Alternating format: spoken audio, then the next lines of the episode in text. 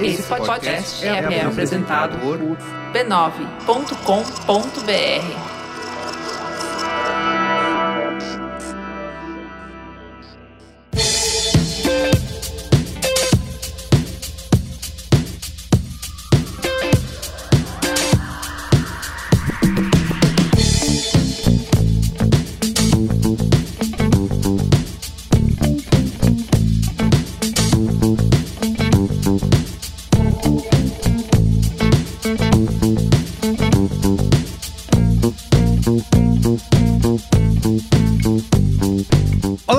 sou Carlos Merigo, esse é o Braincast número 516. Estou aqui com Bia Feroto. E aí, Bia, tudo bem?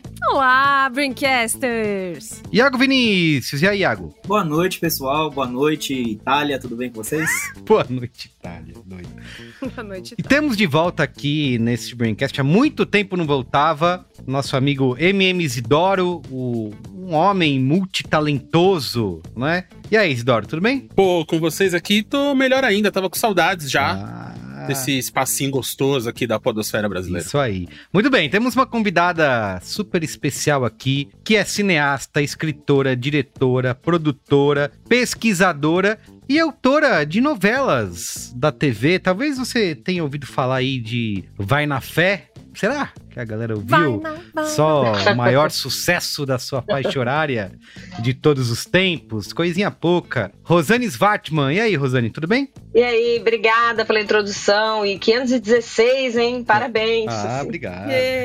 Não, Isso obrigada, boa noite. Muito bem. A gente chamou a Rosane aqui nesse Braincast porque um dia ela fez o seguinte tweet, eu vou até resgatar aqui. Ela falou o seguinte, peraí, ó. Reflexão. Ponto. E aí já começou, né? Reflexão. No TikTok, muitos trechos da novela no perfil da TV Globo tem mais de um milhão de visualizações. Tel vendo Kate e Rafa chegou a 9 milhões. E o recorde é um de 19,2 milhões de visualizações. Ou seja, long content virando short content. É uma mudança no consumo e e expecta... Pera aí, que eu não consigo nem falar essa palavra. Expecta... Espectatorialidade. Obrigado, obrigado, obrigado. Gigantesca. Ah. obrigado, Rosane. Esse é um termo da, da academia, né? Assim, um pouco. E eu, eu uso porque ele resume muita coisa, esse termo de espectatorialidade. Eu não consegui fugir dele. Não, perfeito. Eu lembro que eu estava fazendo meu doutorado quando eu estava escrevendo, na verdade, Bom Sucesso. E o Paulo Raume, do meu lado, né? A gente escreveu junto, fala, não usa essa palavra, essa palavra é horrível, é pedante, arrogante, mas eu não consegui achar nada que substitua, porque Não, não, é só ser um espectador, né? É, é tudo que, que tá em volta disso. E tem a ver com consumo, tem a ver com prática, tem a ver com cultura. Então, não consigo muito fugir dessa palavra. Perfeito, pode manter. Ó, então é isso. A gente vai conversar aqui nesse Braincast de hoje um pouquinho sobre isso, né? Essa transformação do conteúdo longo em conteúdo curto e como que as pessoas estão consumindo esse é, conteúdos de novelas, de séries, até de filmes, né? é, em plataformas como TikTok, Instagram e como que isso mexe aí com, a, com o mercado de não só com o mercado, mas também com a criação, né? Como que você no momento de criar é, pensa no impacto disso? A gente, o nosso último Braincast foi sobre direitos autorais para criativos, também tem um ponto, né? Que toca aí. Como é que fica, né? Eu vendi o meu produto, a minha série, a minha ideia aqui para virar uma novela, mas as pessoas estão consumindo aos milhões no TikTok. E aí, eu tenho que ganhar alguma coisa com isso? Então, enfim, a gente vai conversar um pouco sobre esses pontos e muito mais nesse Braincast de hoje. Mas antes.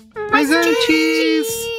Siga arroba BraincastPod nas redes sociais. Como eu sempre lembro aqui, só uma pequena parcela da nossa audiência que consome a gente, seja no áudio ou no vídeo lá no YouTube, segue a gente nas redes, então arroba BraincastPod. Pode procurar aí no Instagram, no TikTok, no Quai, no X, tudo quanto é lugar. Procura arroba BraincastPod que você acha a gente. Segue. E também se você está assistindo pelo canal no YouTube, youtube.com.br barra B9, não se esqueça de dar o seu like, né? Ajudar os robozinhos da internet a recomendar. Assinem o canal, Assinem meninas. o canal, like. assinem o canal. Ative o sininho. Ative o sininho, Comente aqui. Não sei, comente aqui a sua obra favorita da Rosane. Agora. Ô, Bia, você sabe que a gente passou um tempão da vida, né? Não, a gente nunca Ah. vai ficar falando essas coisas de pedir like, siga, ative o sininho. E onde A minha vida é estamos? pagar minha língua, Carlos Isso, Merigo. exato. Dia após dia, Então, pagando pelas consequências. Aliás, pagando as consequências dos meus próprios atos. isso aí. Então estamos É. agora falando isso. Dá o like. Se você está assistindo pelo YouTube, eu queria só dar um disclaimer. Eu ainda estou um pouco resfriada, me recuperando daquela que já é conhecida como a pior gripe da minha vida. Olha só. E Vamos gravar talvez. um episódio. Você vê, menino?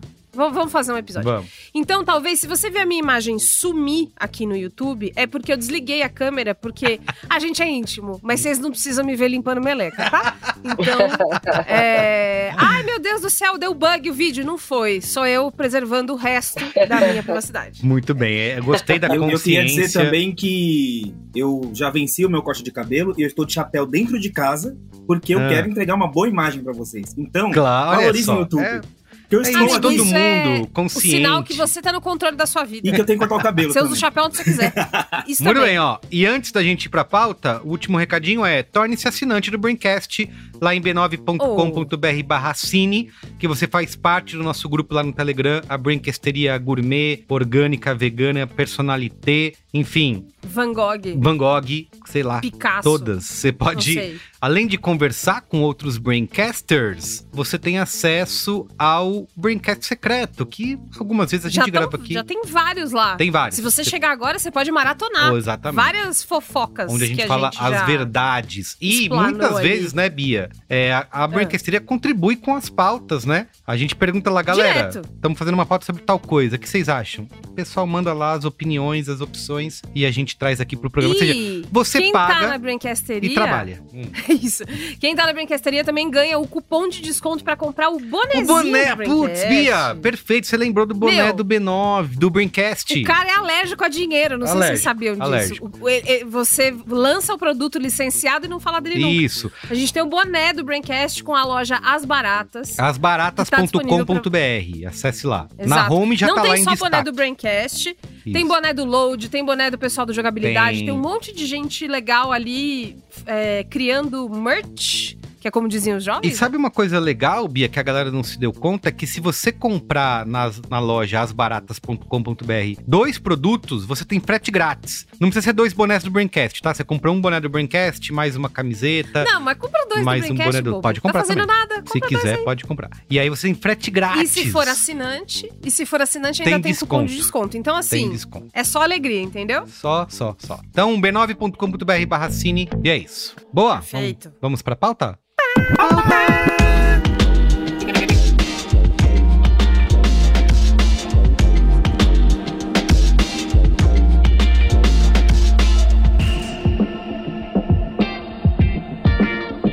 ó, queria começar essa conversa, acho que eh, os nossos ouvintes, né, já estão, as nossas ouvintes já sabem, né, de como os vídeos, a ascensão dos vídeos curtos nos últimos anos, é, todo o papo de como isso ativa um loop de dopamina no nosso cérebro, que dá uma sensação de bem-estar e como está deixando a gente viciado nos vídeos curtos, né?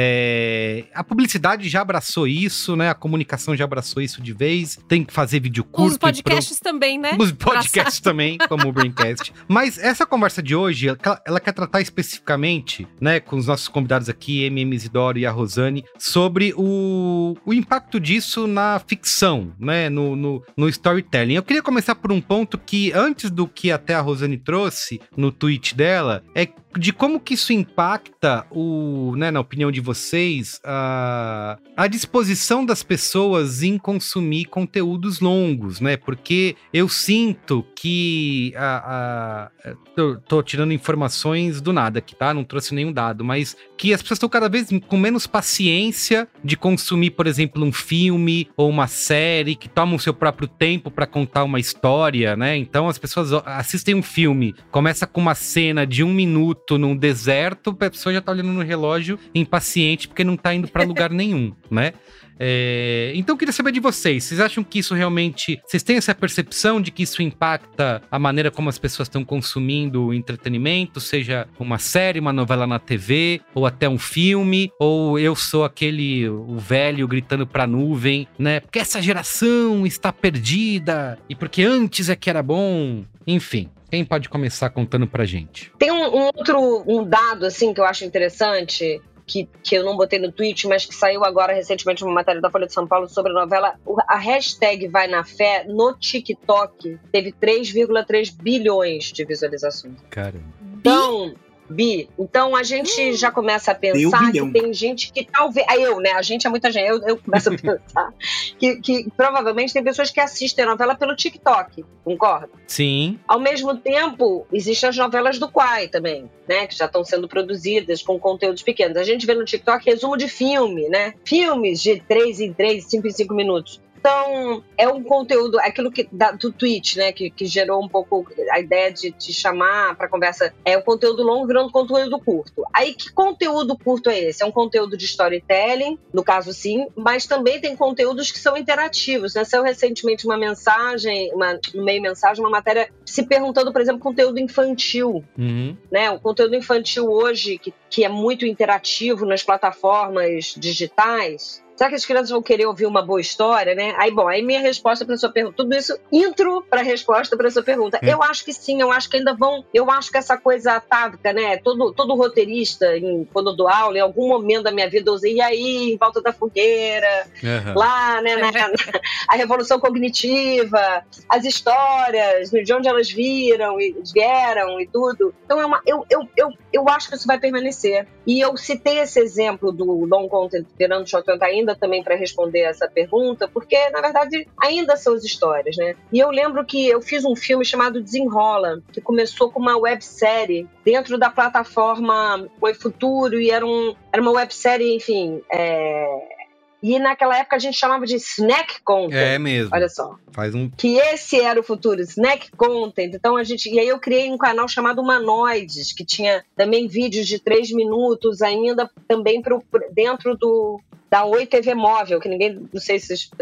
Mas enfim. Então, essa- essas experimentações, será que já era um começo de uma onda? Ou será que é, um, é uma coisa que vem e vai, sabe? E as histórias permanecem. Então, eu sou é, aquela que acha que as histórias permanecem, sabe? E que elas podem se tornar mais interativas. E, né, lembro que nessa época também, pro Desenrola, a gente fez um ARG, que é um jogo de realidade alternada com Nossa, vídeos ARG. Lembra, então? lembra? Aí, é, a gente fez naquela época também, né, que mistura, misturava acontecimentos que a gente fazia né, ao vivo com vídeos e era tudo um grande enigma, né, o jogo de realidade alternada.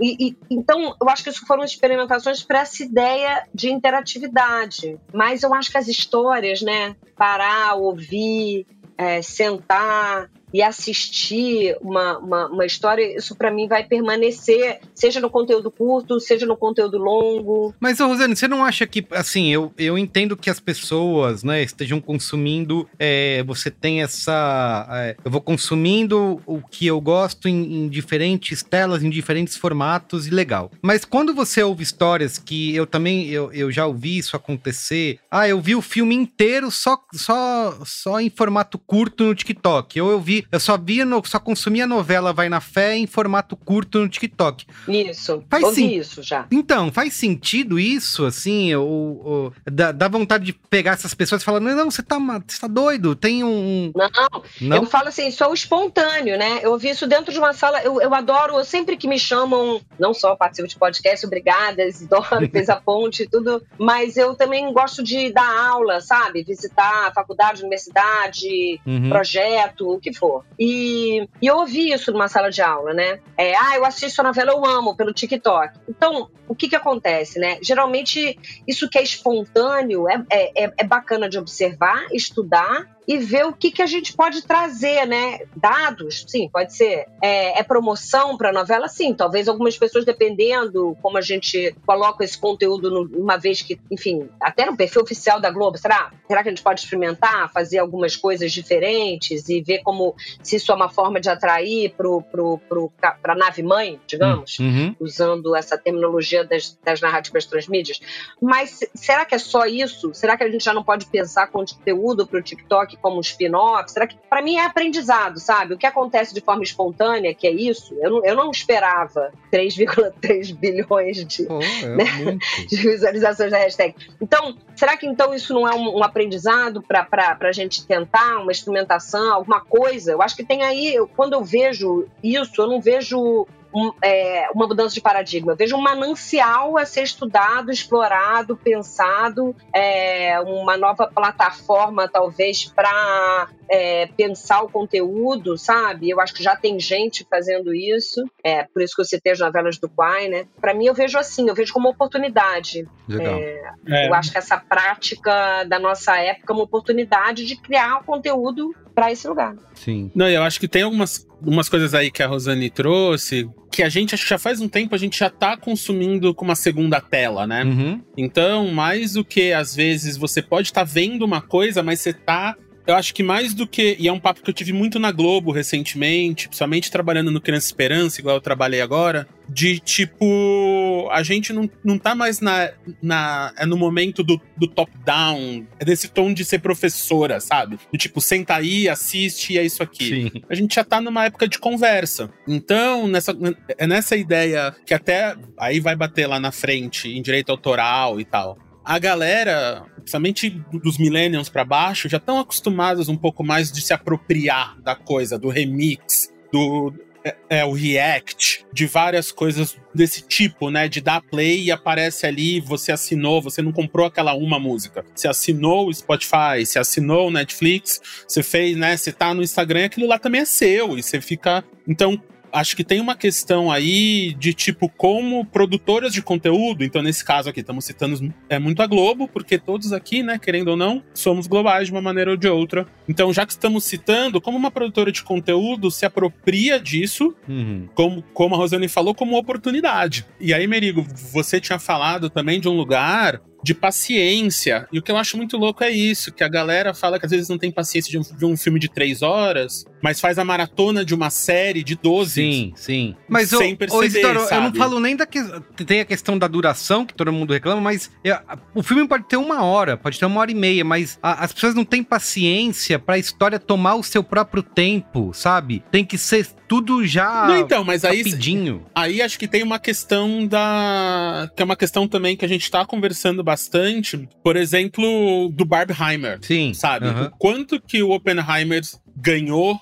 Pra mim, o grande vencedor da briga Barbie Barbenheimer foi o Oppenheimer, mesmo a Barbie tendo feito 1.3 bi. Sim. Porque ele não. A juventude não ia ver um filme de três horas sobre o criador da bomba atômica se, Se, não, fosse, do a. Barbie, é verdade, É verdade. o paradoxo do, do Porta dos Fundos, né? Quem ganha mais que o Porta dos Fundos é o Parafernália, porque era sempre o recomendado ali na, na próxima visualização. E aí. Exato.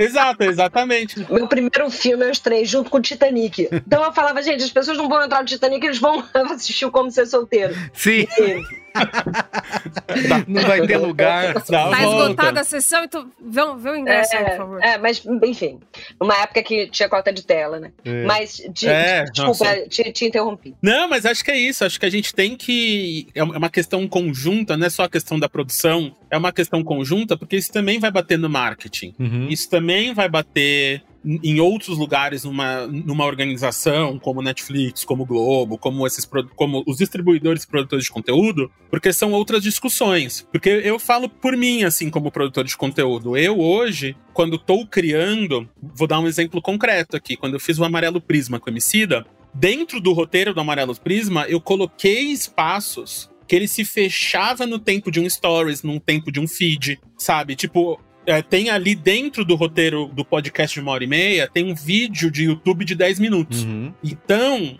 teve essa, é, essa reapropriação do conteúdo, que a gente captou uma vez só tudo, mas na hora de descer, né, não foi um desdobramento, foi tipo, essa é história que eu quero contar aqui é a história toda. Se eu for contar ela no YouTube, é essa parte da história, então aqui eu tenho que fazer mais ou menos assim. Pra ir pro Stories, tem que ter esse começo, meio fim. Pra ir pro Reels, tem que ter esse começo, meio fim. Mas você lê o roteiro do podcast, é o roteiro do podcast. E aí a apropriação veio, é, ve- veio disso. A única coisa só, que aí foi o contrário que tá acontecendo aqui, foi quando a Globo comprou e a gente teve que readaptar pra TV. E aí, quando foi pro GNT, a gente teve que fazer um- uma coisa com, com estrutura de programa do GNT, que a gente tava pensando só em internet. Então foi invertido do que aconteceu com a Rosane. Assim, de vez em pra TV e foi pra internet, a gente tava com a estrutura de internet e teve que adaptar pra estrutura do GNT na TV. Uhum. Mas olha que interessante esse exemplo, né? Como, como o mesmo conteúdo desliza entre mídias e telas e se transforma nesse deslizamento. E a outra coisa que eu, que eu pensei quando você estava falando é que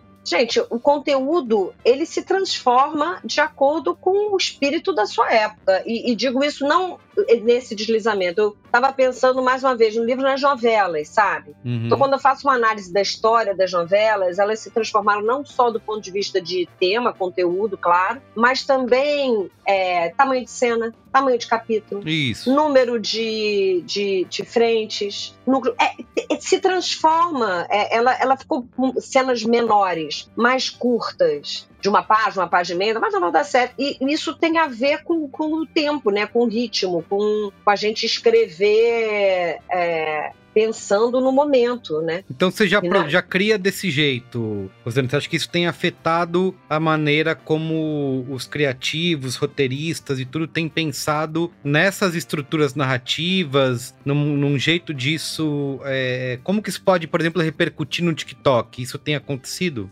Não, não. Isso não. Mas o que eu, que eu assim, acho que não de forma consciente. Tá. É, é claro que, de repente, numa, num seriado, vou falar, ah, isso aqui vai ser bacana, essa, sei lá. O Vicky e a Musa, que foi um seriado que eu escrevi musical. Obviamente que a gente pensou o TikTok tá dentro. O TikTok, não necessariamente o TikTok, mas Sim. esse estilo de O modelo do plataforma de vídeo app curto. tá dentro da série e também é claro que existe um pensamento que aquilo pode sair da série alguma hora. Mas eu- o que eu quis dizer é que ao longo do tempo a, a a linguagem, as ferramentas, a narrativa se transformam. E uma uma dessas transformações é que as cenas ficaram mais curtas. Hum. Não necessariamente para o TikTok, não necessariamente para a rede social, mas por isso que você, pelo motivo que você estava falando antes. Sabe que as pessoas estão mais impacientes? Sim. de- a, a novela é mais acelerada. Vou dar um exemplo que talvez fique mais Pantanal da Manchete, Pantanal agora. Uhum. Eu não sei, vocês não viveram isso, mas eram horas daquele velho do Rio na canoa, sabe? Horas de natureza. Reprisou no horas. SBT nos anos 2000. Tem, tem-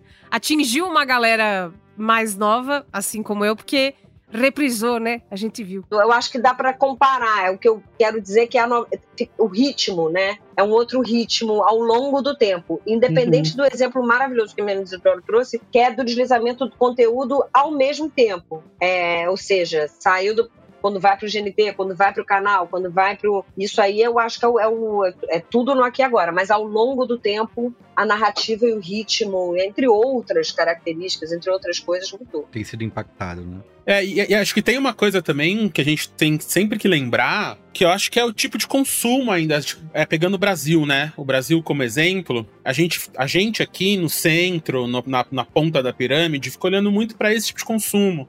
E foi até uns tapas que eu levei agora na Globo, fazendo um projeto que ia estar na TV aberta. Né? Não, é, porque, porque é isso. A gente fala, "Ai, vamos focar, vamos pegar recursos e jogar na internet, ou vamos fazer tal coisa, desdobramento. Só que, se se não me engano, saiu uma pesquisa no começo do ano mostrando a audiência brasileira. Uhum. E mostrando que 6%, se não me engano, da audiência é, são todos os streamings juntos. Se você pega o YouTube, é 9%. Então o YouTube já é 50% maior Isso. que todos os Isso streamings. A, te- a- a TV a cabo é quase nada e o resto é TV aberta. Então, se a pessoa tá consumindo no celular, o que que ela tá consumindo e aonde? Provavelmente ainda é um WhatsApp, porque tá de graça, ou é o YouTube porque tá de graça num plano pré-pago. Então, até quando a gente estiver criando pra isso, a gente tem que pensar, porque se você, por exemplo, a Rosane, que tá fazendo novela da Sete, falando de quebrada, falando de evangélico, falando de preto, falando de funk, ela tá falando com o Brasil inteiro. Se ela tá falando com o Brasil inteiro, o Brasil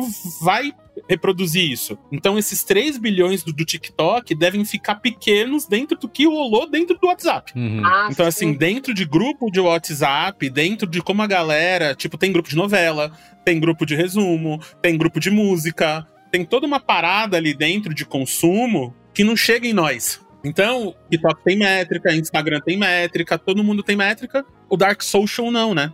Então, assim, esse número, assim, tipo, vai. pro- Provavelmente deve ter uma senhora que assistiu a novela da Rosane pelo Com WhatsApp. certeza, só por ali. Que a gente nem sabe, né? Que a gente nem sabe porque não chegou na gente. Sim. Ó, quero saber uma coisa. Vai lá, Bia. É, vocês dois são pessoas que não estão aqui faz cinco minutos, né? Escrevendo história, fazendo filme, fazendo série. Pelo contrário. E aí, contar a história. Eu achei eu tô muito emocionada, tá? Que eu tô com a Rosane. Eu queria muito dar esse, esse pequeno momento.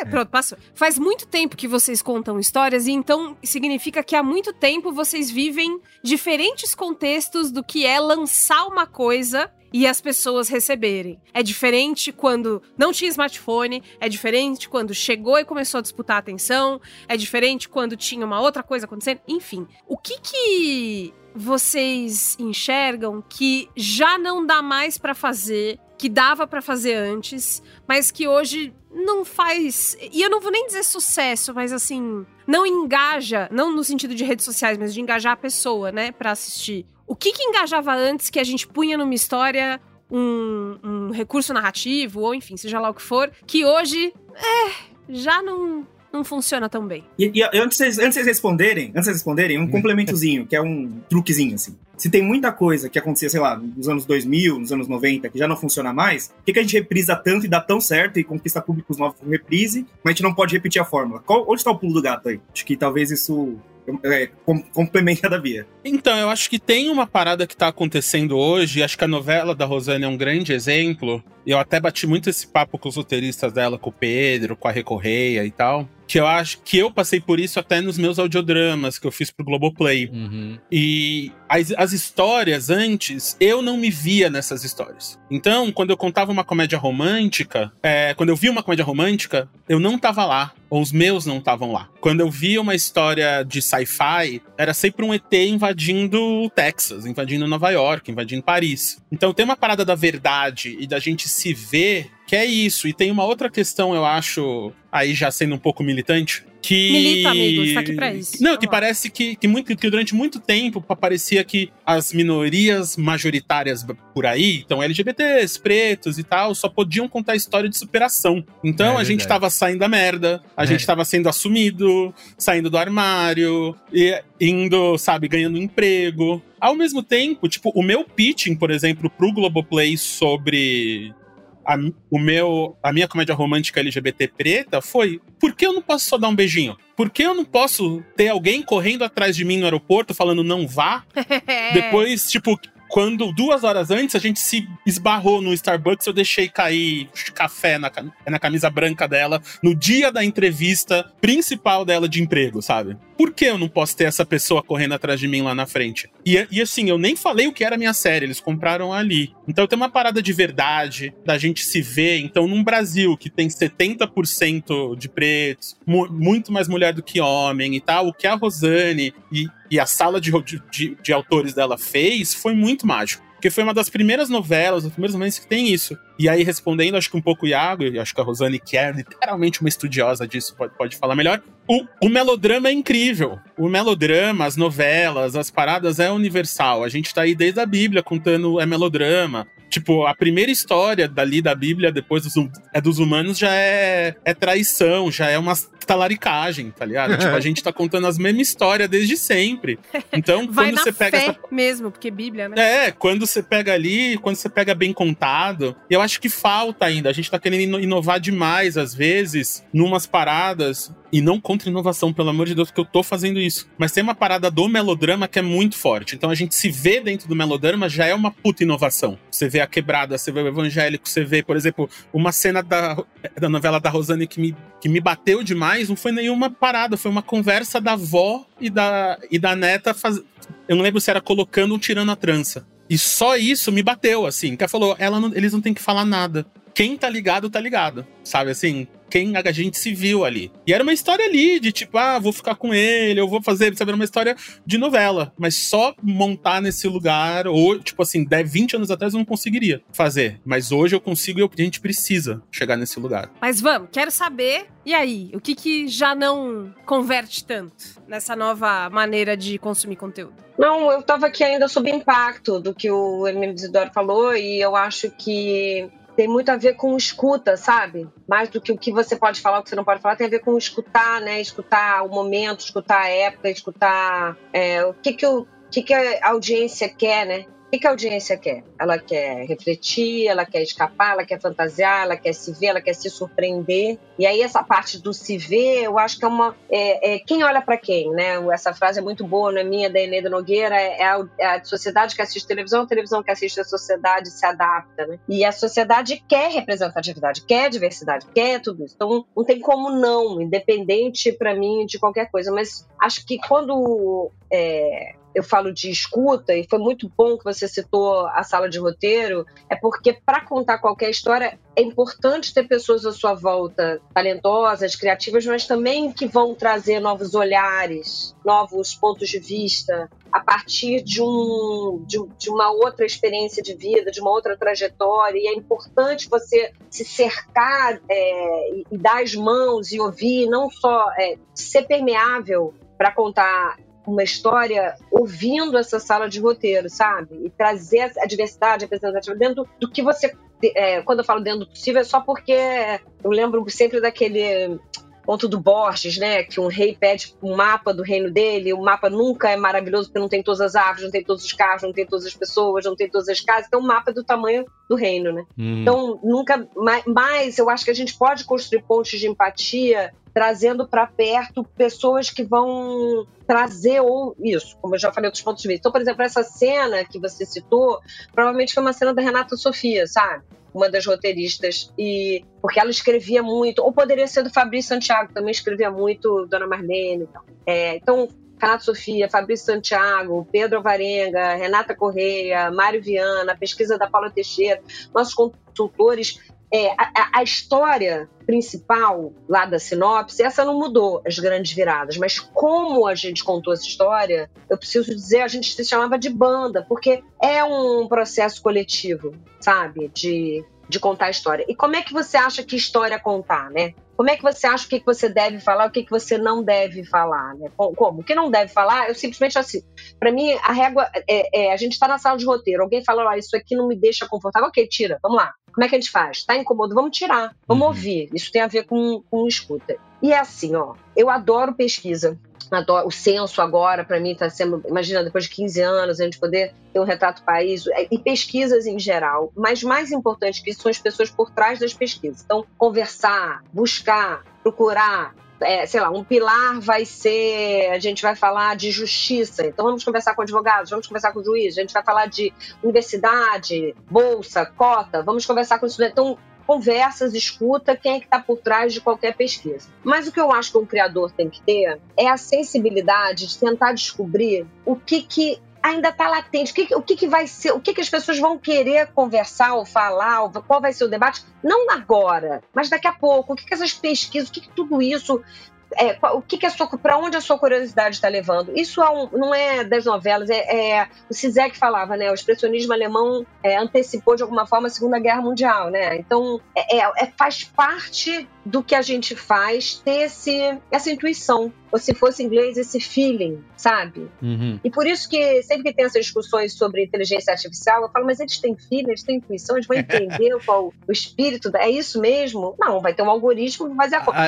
a Além de copiar, né? Além de copiar o que já foi feito, vai ter feeling para fazer o que ainda não foi feito, né? Poder ter é, essa então leitura. por isso que é, é, ainda mais quando em reunião onde vem as fórmulas, não, mas cadê o bit da página 8? Fala, gente, mas isso um computador pode fazer, né?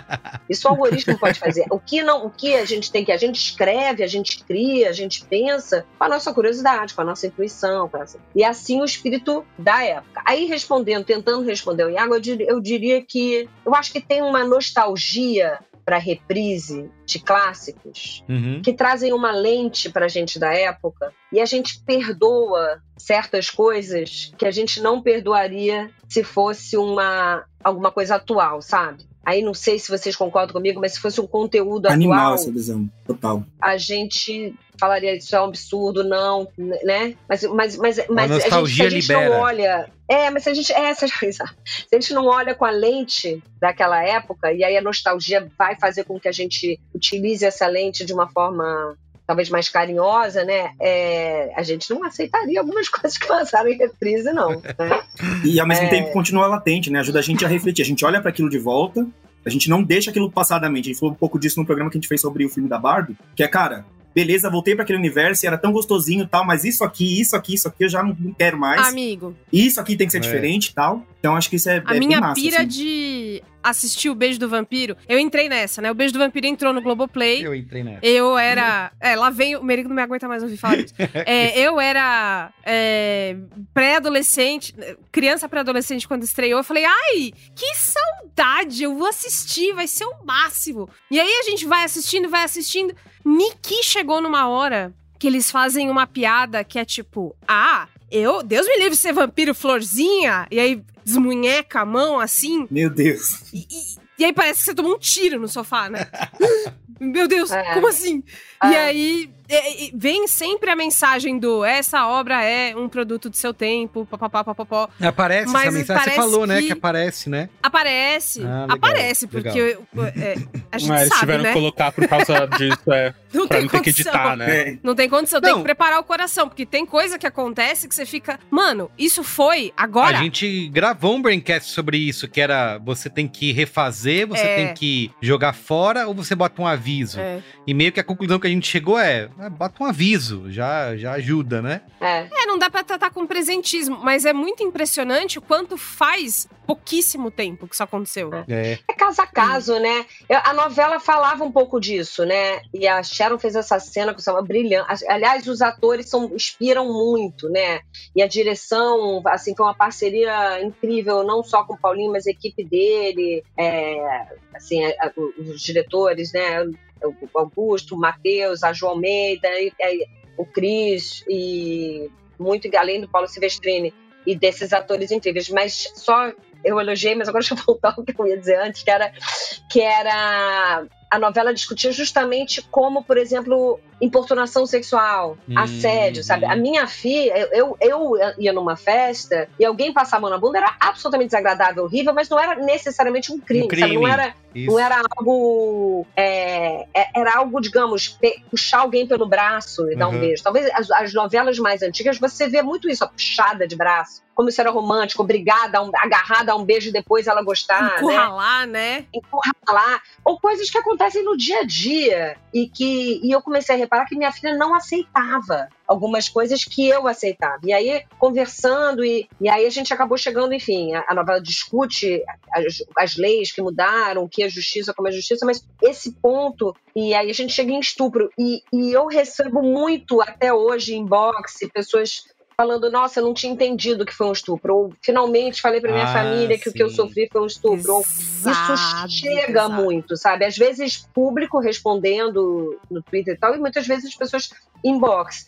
Porque tem uma, tem uma mudança, a sociedade, aquilo que a gente estava falando antes, né? Da, da- da transformação do conteúdo e da cultura e do conteúdo audiovisual de acordo com é, as mudanças na sociedade, quem olha quem.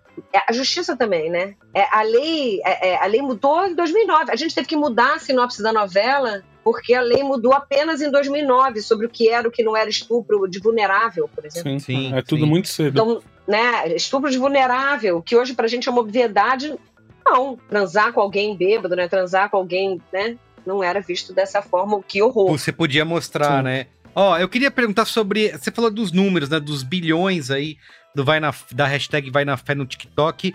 É, essa é uma popularidade, né? Que os vídeos curtos que as plataformas trazem para as produções, né? Como novela, série, filmes, que não, eu acho que não estavam sendo. É, não sei se já estão, inclusive, sendo consideradas na hora de você conseguir mensurar o sucesso, né, de audiência, ou até na hora de fazer um, um pitch de venda, é, se, isso- se essa fragmentação toda do consumo está sendo colocada é, é, junto com as métricas tradicionais, né? É óbvio que a Globo, na hora que exibe uma novela, vai ter lá os números de Ibope e usa isso para nem, nem o Ibope existe mais, né? Até, até já mudou o nome da empresa. Mas é, é, se esses números estão sendo colocados ao lado das métricas tra- tradicionais na hora de medir o sucesso, vocês é, é, veem que isso é, mudou, tá mudando? Você levar para, Talvez a novela nem teve um grande número assim no, no linear ali do, do horário, mas ela bombou no TikTok no Instagram, foi um sucesso acima de qualquer outra. Isso está sendo considerado? Vocês têm visto essa mudança durante ao longo dos últimos meses e anos? E hoje, hoje só pra, é que hoje eu não botei gasolina, então eu tô só pegando carona. É, nas Vai. perguntas alheias. É, Não, mas é porque também tem uma coisa também que a gente tá olhando, viu agora com lançamentos de disco e tal, que uma coisa é você ter um milhão na TV durante uma Uhum. hora, ou você ter um, 100 mil no podcast, que dura uma hora e meia, duas horas. Outra coisa é você ter é, 100 mil no, no TikTok, 100 mil no Instagram, que pode ter sido uma pessoa que passou olhando, olhando e tal. Esse peso diferente de, de, de cada mídia, de quanto custa o número para cada mídia. O número da TV é mais caro, o número do, do- do- do- das, das redes curtas é mais barato e tal. É, o Cris Dias, que, do, aqui do, do Braincast, sempre fala que quando ele trabalhava no, no BuzzFeed, o pessoal sempre comemorava, ah, a gente virou Trending Topics no Twitter, e aí ele ia olhar o, o gráfico lá de mensuração, a audiência do Twitter era mínima. Ele fala, pô, então talvez esse- o Twitter não valha tanto quanto a gente tá pensando que vale. Porém, por outro lado, quem tá no, no Twitter é a Rosana Svartman, entendeu? Quem tá lá falando Uhum. de você é o MM Isidoro. Então, já é um, um número. O, o like dele vale mais que os outros likes, então tem todo esse, esse jogo de, de dados que eu imagino que, enfim, uma empresa do tamanho da Globo tem um setor de inteligência é, é, vendo como olhar isso e até para ver um pouquinho como é que isso mexe no feedback, voltando para conteúdo mesmo. Porque um grandes, uma, das, uma das grandes graças da novela é a questão de ter muitas obras abertas, né? Que vai mudando conforme o feedback da galera e tal. Só que com a internet você tem uma galera que consegue fazer muito barulho, tendo menos volume do que parece. E aí, como é que você sabe quem que você tem que Ah. priorizar, quem que você tem que ouvir? A gente tem visto agora na novela das nove, tem- tem ventilado, né? Que teve uma mudança de trama é, bem radical, assim. Se você for ficar olhando feedback, feedback, você fica louco, tá vindo de todo quanto é canto. Então, como é que vocês conseguem é, se aconchegar com os, os números é, sem aumentar a dose do remédio, né? Porque isso deve dar uma ansiedade maluca, assim. É, ao mesmo tempo, proteger a obra, proteger a história que vocês estão contando, porque agora vocês estão olhando para mais de um canal, ao mesmo tempo que vocês estão é, respondendo a um canal principal, assim. Então ficou muito mais intricado a, a, a coisa dos dados, então acho que eu, a pergunta é a mesma do Merigo, tipo, como é que vocês lidam com esses dados, mas como é que ele entra em toda a jornada de trabalho de vocês, assim. Acho que confunde muito as, as bolas. Pode ir lá, Rosane, você que acabou de passar por isso. É, acabei de passar, não, mas ótima pergunta. Perguntas, ótimas perguntas. Bom, em primeiro lugar, né, eu, eu vou responder não a partir de uma informação privilegiada, é, é apenas a minha percepção artística, né? Não faço parte, enfim, não sou executiva, não faço parte dessa área estratégica, nada disso. Mas é, quando a gente recebe o card, né, da novela, assim, os números e tal, que vão, às vezes vão para vão para o comercial, vão para assessoria, vão para esses lugares, a gente sempre recebe audiência, como tá no, no é, se- é, redes sociais, se tem no super bem, se foi trending topic, se não sei o que, a gente recebe um card com as várias, eu, eu vou chamar agora de audiências, né? Sim. Porque eu acho que a gente não pode mais falar de audiência. Isso é o quê, Rosane? É. É. semanal? É mensal? Como é que é? Não, é, é, é quando bate um recorde, às Ah, vezes vem um entendi. card, Entendi. quando é, sabe, é um, é um ou quando quando tem alguma coisa especial esse card chega e aí chega em mim e aí eu fico, opa, informação, pesquisa. Mas eu recebo a audiência, audiência da Cantar, eu recebo diariamente um minuto a minuto, que é a audiência, digamos, quantitativa, né? O Globoplay, às vezes eu, eu já pedi para eles, ah, será que eu posso ter um retrato? O que está sendo visto por trechos e tal? É uma coisa que tem que não é automático. Uhum. É, mas para mim, a rata de informação, então tudo isso para mim sempre ajuda, né? É, então são várias audiências, sim, todas têm importância. Por quê? Porque o modelo de negócio da televisão é baseado aberta, Uhum. é baseada na publicidade, então tudo isso cria buzz, é bom, olha, foi hashtag, foi é, tá indo super bem nas, nas, enfim, nas redes sociais, né, na, né, na mídia interativa, mas o que realmente importa dentro desse modelo de negócio é a audiência da televisão aberta nas 15 principais praças que formam o painel nacional de televisão. Hum. Aí, muito bem. Aí, citando como exemplo, eu sim estou no Twitter, você viu meu no X, sei lá, no, Isso. você viu meu tweet, Ai, O estou nas redes antigamente sociais. conhecido como Twitter. É, exatamente. exatamente. E é, é, por quê? Porque às vezes tem um insight super bacana, tem um contato, como como está acontecendo aqui hoje, é interessante, tem uma interação importante, tem uma ideia que chega, mas a audiência do Twitter, por exemplo, é absolutamente diferente da audiência da TV aberta. Faixa etária, Twitter é 18 a 29, se não me engano. TV aberta numa novela é 35 mais provavelmente as pessoas que interagem, uma hashtag sobe com 5 mil pessoas, uma novela é vista diariamente, uma novela como Vai na Fé, é, 45 milhões de pessoas veem pelo menos 5 minutos da novela, 28 milhões veem 72% do capítulo, é incomparável, né? E provável, e nessas 15 pratas, e provavelmente as pessoas que estão interagindo com a novela no Twitter podem ser de uma praça que não está no PNT, ou podem ser, entende? Ou de uma Uhum. única praça das 15 do PNT, ou. Então, é, é um termômetro? É. É uma audiência? É. Mas não, mas, mas não é a audiência massiva de uma telenovela com a penetração. Ainda mais se a gente for pensar a penetração da televisão aberta, penetração do Twitter no Brasil é infinitamente melhor. Então, eu citei o Twitter de exemplo, é, e provavelmente o que está trazendo mudanças na novela das nove é o Focus Group. O que que é o Focus Group, que é a pesquisa qualitativa, que acontece com mais ou menos agora, o mês de novela, né? A pesquisa que aconteceu, né? e- Só que as mudanças vêm. A pesquisa qualitativa é uma pesquisa, aquela que tem um lado espelho, o outro lado vidro, que você espelha essa audiência da novela naqueles grupos de discussão. Uhum. Certo? Então, esta opinião, estas opiniões, sim, aí sim, são um retrato do público que assiste a televisão aberta. Agora, quer ver outra coisa que é super interessante? Às vezes, a mesma cena comentada no Twitter, ela está sendo comentada de um jeito, digamos, de uma forma crítica. No Facebook, o mesmo número de pessoas, às vezes mais, às vezes menos, tem uma opinião totalmente oposta à opinião do Twitter. Por quê? Porque é uma outra faixa etária, para princípio de conversa Uhum. né? É, então não dá para eu como autora seguir tudo isso, eu vou perder a mão da história. Então, é preciso ouvir, escutar, interagir, ter boas ideias, é, ter um engajamento, é, a busca por hashtag. Enquanto o thread não tiver busca por hashtag, não me interessa. Sim. Porque para mim é muito precioso, é muito precioso isso, sabe? De, da busca pelo hashtag e, e de poder ver o que estão falando da novela. Mas eu acho que tem que ter muita, muita calma é, e esse entendimento de que não é exatamente o espelho do público Do da público, novela na TV lógico. aberta, até para não fazer uma mudança. E muitas vezes assuntos que ganham, ou personagens que ganham trending topics no Twitter, não são sequer mencionados no grupo de discussão, entendeu? Ah. Ma- Mas isso não significa que não venham ideias boas, uma troca, é, insights. A gente não pode esquecer que muitas vezes jornalistas da mídia tradicional também estão no Twitter, Uhum. né? Então, ou estão no Instagram, ou estão nas redes sociais, então acaba virando pauta para a mídia tradicional. Os atores muitas vezes vivem, ganham dinheiro porque são também mídias, né? Uhum. É, então eles às vezes ficam afetados. Eu, como criadora, não posso mudar uma história por causa de uma hashtag na rede social. Mas o engajamento pode me trazer muita inspiração. Ah, Ou pode me fazer pensar ou ter uma ideia e posso citar vários exemplos. É, por exemplo, eu lembro que eu li um tweet de alguém falando: Ah, eu queria que a Dora pirasse em Lumiar. E aí eu fui pra sala de roteiro e falei, gente, é uma ótima ideia. A Dora deveria pirar. E aí surgiu aquela cena dela cantando cara caramba, caramba.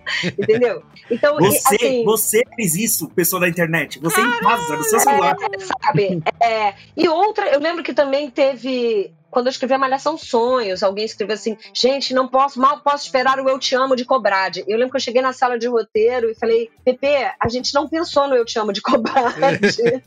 a, gente, a gente nem pensou, nem, a gente precisa fazer essa cena, precisa estar à altura dessa expectativa. Então, veja bem: existe engajamento. Eu, pessoalmente, gosto de estar lá Uhum. e, e, e vejo a importância é, como, como isso, como insight, como é inspiracional para mim, assim, eu acho importante. E acho que corroborando com, a, com o que a. o que a Rosane falou, eu que acabei de ter essa experiência de estar nos dois lados, porque o meu trabalho muito no Criança Esperança foi trabalho de mobilização, de trazer as redes para conversar com as Uhum. com a TV e, ta- e, e muitas vezes a TV para conversar com as redes, então eu tava com a galera lá em cima de programação, né, fazendo esses papos de, né, de megas corporações que sempre tem uma palavrinha, um cross, uma Ah, paradinha e tal, e tal e coisa. Então a gente tava lá e a gente via e eu sentia muito a diferença, porque eu também fui seco assim, de tipo, não, vamos fazer um squad, vamos montar gente, vamos construir, vamos falar, e eu sou muito desses assim de tipo, traz o influenciador, não é o card da, da campanha que vamos subir, cada um cria o seu a sua própria coisa pra falar, porque aquela audiência é muito diferente, a audiência do Brasil, o speech tava tudo foda. A gente postava, funcionava, só que o, o CTA, assim, a galera agia mesmo quando a nossa mensagem ia pra TV, sabe? Quando a nossa mensagem ia pra TV aberta, assim, tipo, aí que a doação vinha, aí que a parada vinha. Então, tipo, quando eu a minha campanha foi estourar quando eu compus uma música pro João Gomes gravar. Não foi, sabe assim, aí o João gravou, postou na rede dele, a galera dançou, o Louro Mané e Ana Maria Braga dançaram minha música, o auge da minha carreira. Eu acho que é o Grammy que eu nunca vou ganhar na minha vida, eu ganhei naquela abertura daquele Mais Você. Então, tipo, quando, a- quando isso aconteceu, foi quando a campanha começou a, sabe, a música estourou, a galera começou a usar, veio a dancinha, começou a fazer. E aí, co- como a, como a Rosane falou, acho que como autores, né? Uhum. como autores, e principalmente eu que tô nesse meio de caminho, sou esse exusão da comunicação, assim, tô sempre entre dois mundos, é, a gente vê como a, a diferença hoje do que, que a rede social virou uma rede algorítmica, não uma rede social, né? Então, principalmente o TikTok, assim. Ele quer que você fique lá. Isso.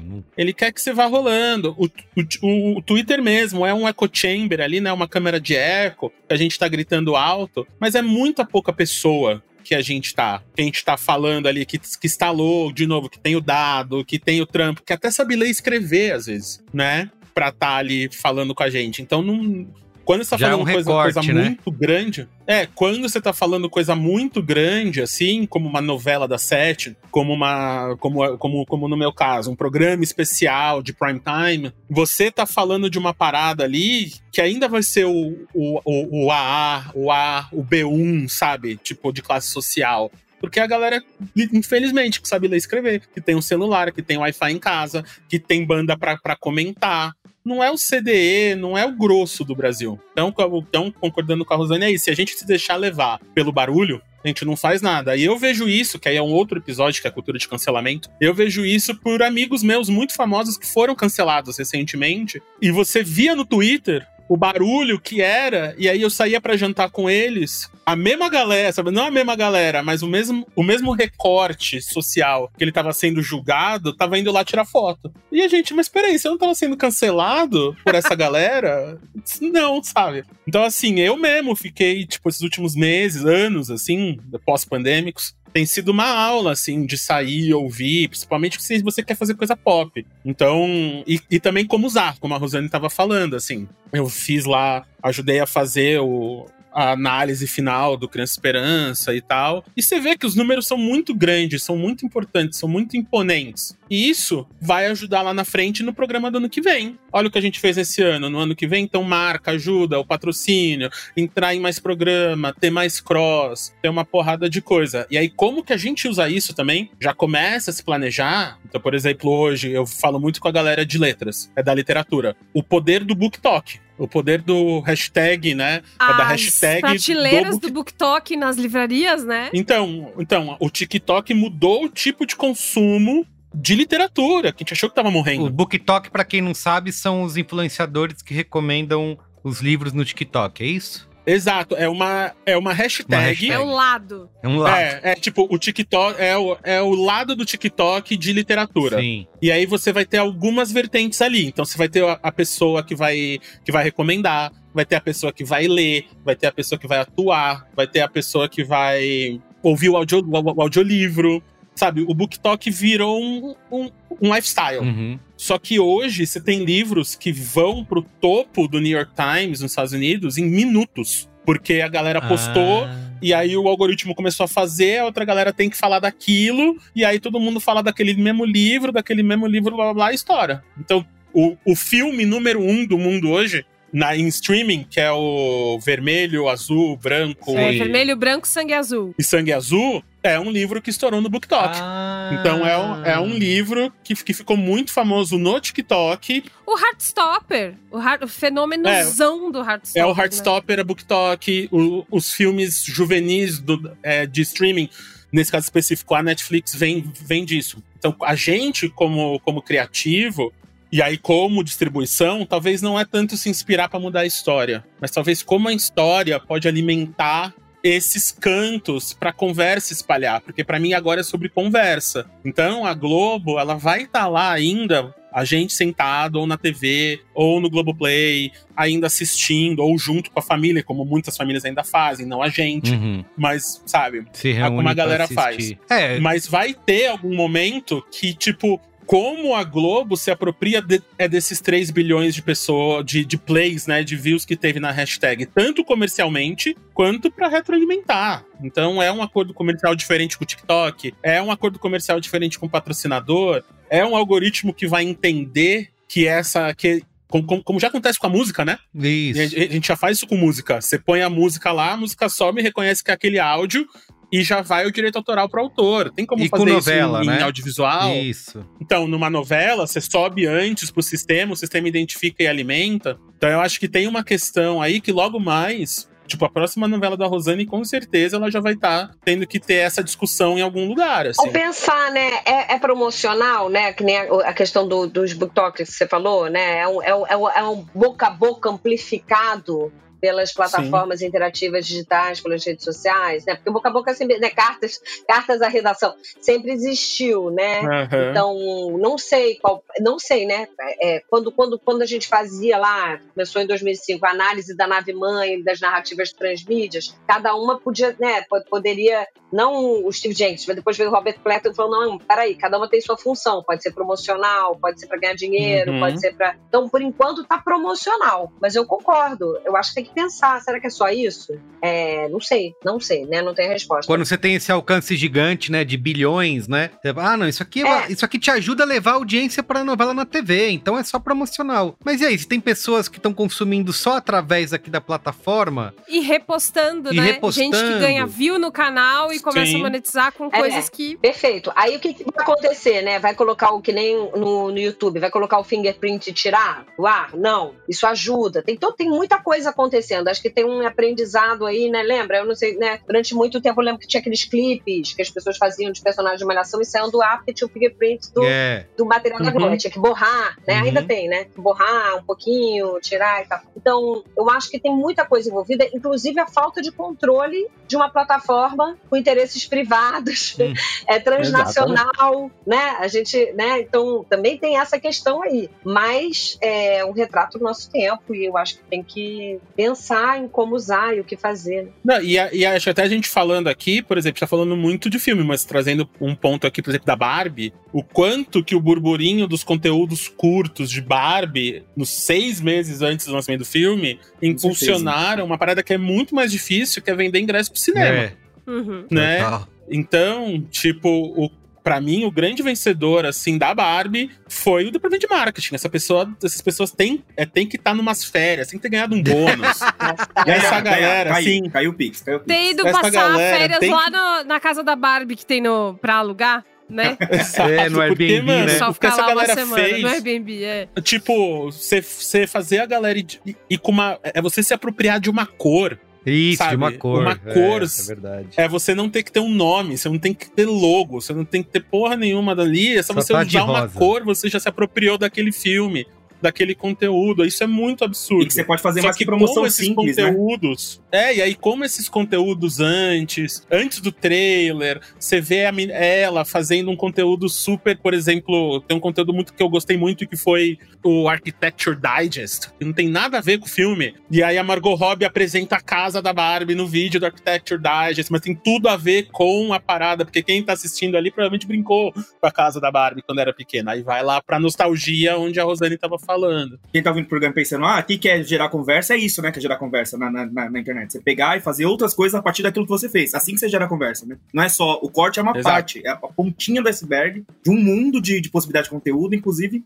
das próprias é, pessoas é, é seus próprios né? conteúdos, e aí as coisas vão se ampliando. Assim. Acho que é, é, é, muito pensar nesse caminho também. Exato, que é o BookTok. O BookTok, pra mim, a sacada do BookTok não é que é isso, ah, compra esse livro porque é legal. É, esse livro me fez sentir, Sim. esse livro é especial. Vamos ler juntos, vamos criar uma comunidade. Aí você tá criando uma comunidade a partir de um negócio que nem é seu. É o livro da outra pessoa, mas aquela outra pessoa, para você ler com, seus, com a sua galera, a galera vai ter que comprar o livro, vai ter que é. ter aquele livro. E aí você ajuda um outro rolê. É então vira escola. promocional ou gerar conversa e fica essa loucurinha, assim. Sim. Então, mas é isso que eu tava falando, né? De, de ver uma oportunidade numa prática da época, né? A Mattel, alguns anos atrás, eu tô tentando lembrar se foi 2017, 2016, foi considerada a empresa do ano pelo MIPV, né? E aí, quando uhum. subiu a CEO Ela falou, então, a gente começou a fazer filme para vender brinquedo, porque cada vez mais a gente vendia menos brinquedo. Uhum, tava caindo. As crianças brincam menos com o brinquedo. E aí a gente descobriu que se a gente fizesse a série do Monster High, se a gente fizesse o filme da Barbie, a gente ia vender os brinquedos. Então, veja bem, olha só onde começou, né? É, é, é, sim, o marketing espontâneo maravilhoso, mas na verdade começou como uma estratégia lá atrás. É a estratégia da Disney, né? Pra vender brinquedo. Então, por exemplo, Ah. se você pega o modelo de negócio de um filme do Star Wars, assim, você vai ver que eles venderam muito mais licenciamento de milhares do que aquela bilheteria como, como dentro desse ecossistema é, não teve o mesmo peso ou importância de que todos os brinquedos e camisetas, sei lá, toalhas e pano de chão do Star Wars, sei lá. Isso, tinha, Sim. tinha de tudo. Não, eu tava lendo hoje, hoje mais cedo, o filme do Flash. O filme do Flash foi um fracasso de bilheteria, Uhum. só que ele tá sendo considerado um sucesso comercial. Por quê? Porque ele vendeu muito boneco Eita. do Batman do Michael Keaton, Ah. da, dos outros, sabe assim, ele trouxe uma galera que assistiu por causa da nostalgia, porque aparece vários outros personagens, Uhum. comprou, compraram muito, consumiram muito produtos por causa do, do Então filme. vamos fazer outro. Então o filme Qual é em o si não problema? fez dinheiro. Vamos fazer o Flash 2. Só que as outras paradas, é, tanto que falam, né, que a Disney não é uma empresa de conteúdo, é é uma empresa de direito. Sim. Porque eles têm muito mais advogados do que produtor. Cara, Porque eles têm que ficar fechando licenciamento. contrato o tempo inteiro de licenciamento e processar gente para que tá usando ilegal. Sim. Mesmo assim, o Mickey ainda vai sair em domínio público. e louco. Vocês deram várias pistas ao longo do programa, mas tem uma coisa que eu quero muito saber a opinião de vocês dois, que é eu aprendi com a minha mãe, com a minha avó, que ver novela é uma coisa da- do ritual. uhum. Você vai te- é, passa tal hora, né? Vai acabar, sei lá, eu qual jornal e aí a gente vai sentar e vai assistir a novela e não faça barulho na hora da novela, porque a hora da novela é a hora da novela e vai brincar com a Barbie mais pra lá, enfim. E aí eu aprendi a- a- esse ritual e eu reproduzo esse, esse ritual. Eu assisto muito mais a novela ligando no horário do que indo ver no Globoplay depo- Depois. depois sim, e tal. sim. O negócio das sete, da novela das sete, das nove, ainda É, funciona, né? Bota no SPTV que daqui a pouco vai Isso, começar, a gente isso, pega o isso, finalzinho já pra não perder o começo. É. Hoje, já, já não é mais assim, né? Primeiro porque eu acho que eu sou um ponto fora da. Eu acompanho um podcast que eu amo muito, que é o Me Conte Uma Fofoca, com o Thiago Teodoro e Duda Delo Russo, né? O Eduardo. E eles fizeram um conteúdo pra assinantes que era semanal comentando Vai na Fé. Fica a dica, viu, Rosane? Que era bom demais. Não, eu, eu- chegou na gente, né? A gente, sim, Cara, era perfeito. chegou na- na- no nosso, no nosso grupo de zap da sala de roteiros.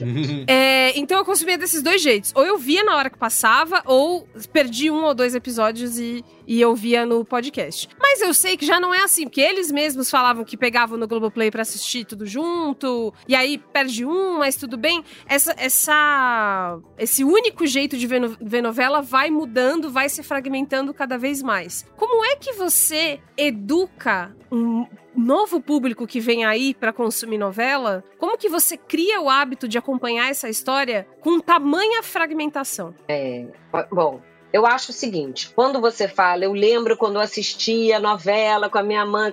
Então, é, muita gente vem pra mim e fala assim: ah, eu assistia novela quando eu era criança, ou ah, eu assistia com, sei lá, alguém não assistia. Mas, mas, tudo, tudo isso, quando é uma fala dessas vem, eu lembro da Imaculata da USP, né, do núcleo de estudos lá da comunicação, e ela fala: então isso já faz parte da sua cultura, faz parte da cultura brasileira. A, a novela, pra mim, está associada à cultura brasileira, não, não é um. É, a- é uma de matriz popular, é uma narrativa latino-americana que faz parte da nossa cultura. Não é um elemento de comunicação, né? Aí eu preciso parar e falar do Martim Barbeiro, que é um autor colombiano, que ele fala uma coisa que eu acho que ele tá bem certo no de mediações. Ele fala, e por que faz, porque tem essa matriz popular, porque faz parte da nossa cultura, como matriz narrativa latino-americana, muitas vezes é visto como uma coisa menor, mais fácil, né? É, menos complexa, menos marte, uma, uma narrativa menos nobre em relação a outras. E ele fala: olha que curioso como toda produção artística que tem matriz popular, o samba no momento, o funk, o sertanejo, o gospel, é visto, e a novela é visto como algo menor, ou mais fácil. Justamente dizer por essa matriz popular. Aí, dito isso, eu acho que faz parte da nossa cultura. E fazendo parte da nossa cultura, a gente tem uma, um Brasil multiplataforma hoje. Gente, não vamos esquecer, o streaming está aqui há mais de 10 anos, o cabo idem mais, entendeu? É, e mesmo assim, a gente tem audiências massivas diariamente, que, por exemplo, nos Estados Unidos, só em dia de Super Bowl. Uhum. Uma vez por ano, e olhe lá. Por quê? Mais uma vez, porque faz parte da nossa cultura. Via quando era criança, não vê mais, voltou a ver, assistia junto, não conseguiu assistir no ar, pega o catch-up, vê no Globoplay, volta. Então, faz parte, para mim, é, é assim, de que para continuar a novela fazendo parte da nossa cultura, ela precisa ter temas relevantes. Como a gente já falou aqui, a Mesidoro falou, principalmente representatividade, diversidade, precisa ter histórias do nosso tempo é, que falem ao momento histórico-cultural e ao espírito da nossa época. Mas é preciso também que executivos, mundo corporativo, a televisão, e televisão hoje já não é mais um dispositivo na sala, né? É conteúdo, é prática, é cultura, é o pacto com o espectador, a espectatorialidade, tudo isso. É preciso entender essa força como é, produto cultural ligado à nossa cultura, que eu acho que já está acontecendo. A gente vê streamings, a televisão, todo mundo querendo produzir novela um melodrama, é, para que esse deslizamento do conteúdo para outras plataformas ou a mudança de rotina do brasileiro é, possa estar tá abrigada nessas plataformas todas, ou onde quer que você possa ver, quando você possa ver. Eu acho que a rotina nunca vai nos deixar. Eu acho que é, faz parte de ser humano ter alguma rotina. Uhum. E aí, quando eu falo se é a sociedade que assiste a televisão, a televisão que assiste a sociedade, é por que, que as novelas agora começam meia hora mais tarde? Por que, que começa a novela das, das 8 é às 9 e 15 Uhum. e meia? Porque a televisão se adaptando à rotina do brasileiro. Então, se a sua rotina agora é ver um produto que você gosta, que faz parte da sua cultura a hora que você quiser, vai estar lá no streaming. Se faz parte ter esse, esse, essa expectativa do próximo capítulo, talvez, enfim, ela seja publicada de 5 em 5, de 10 em 10, né? Eu acho que a gente está vendo hoje várias experimentações nesse sentido de preservar essa relação com a rotina do espectador que já gosta de novela, porque ela faz parte da nossa cultura. E acho que tem uma coisa, Rosane, que você falou. Que eu acho bom que é isso, assim, tipo, a, tem um termo que eu- o Arnaldo Branco falou no Twitter esses dias, ou no, ou no- Eu nunca. É tipo Facebook, eu nunca vou chamar de meta. de meta. nunca. Vai, sempre vai ser Facebook. É, é verdade, eu falei Facebook é meta. É, o Twitter vai É. ser o, o X, vai ser o Twitter. Mas ele falou que ele tava falando do MC Cabelinho, a pessoa que não conhece o MC Cabelinho, as coisas que aconteceram essa semana, Uhum. e ele comparou com a, com a comparação dos músicos populares. Tipo, o Amado Batista tava vendendo um milhão de discos na época, nos anos, é, lá nos, nos anos 70, 80. o Caetano Veloso, que tava, vive- que tava vendendo 30, 50, 100. Só que o Caetano tava sempre no jornal. O Amado Batista não. E ele falou: precisamos sair da zona sul mental.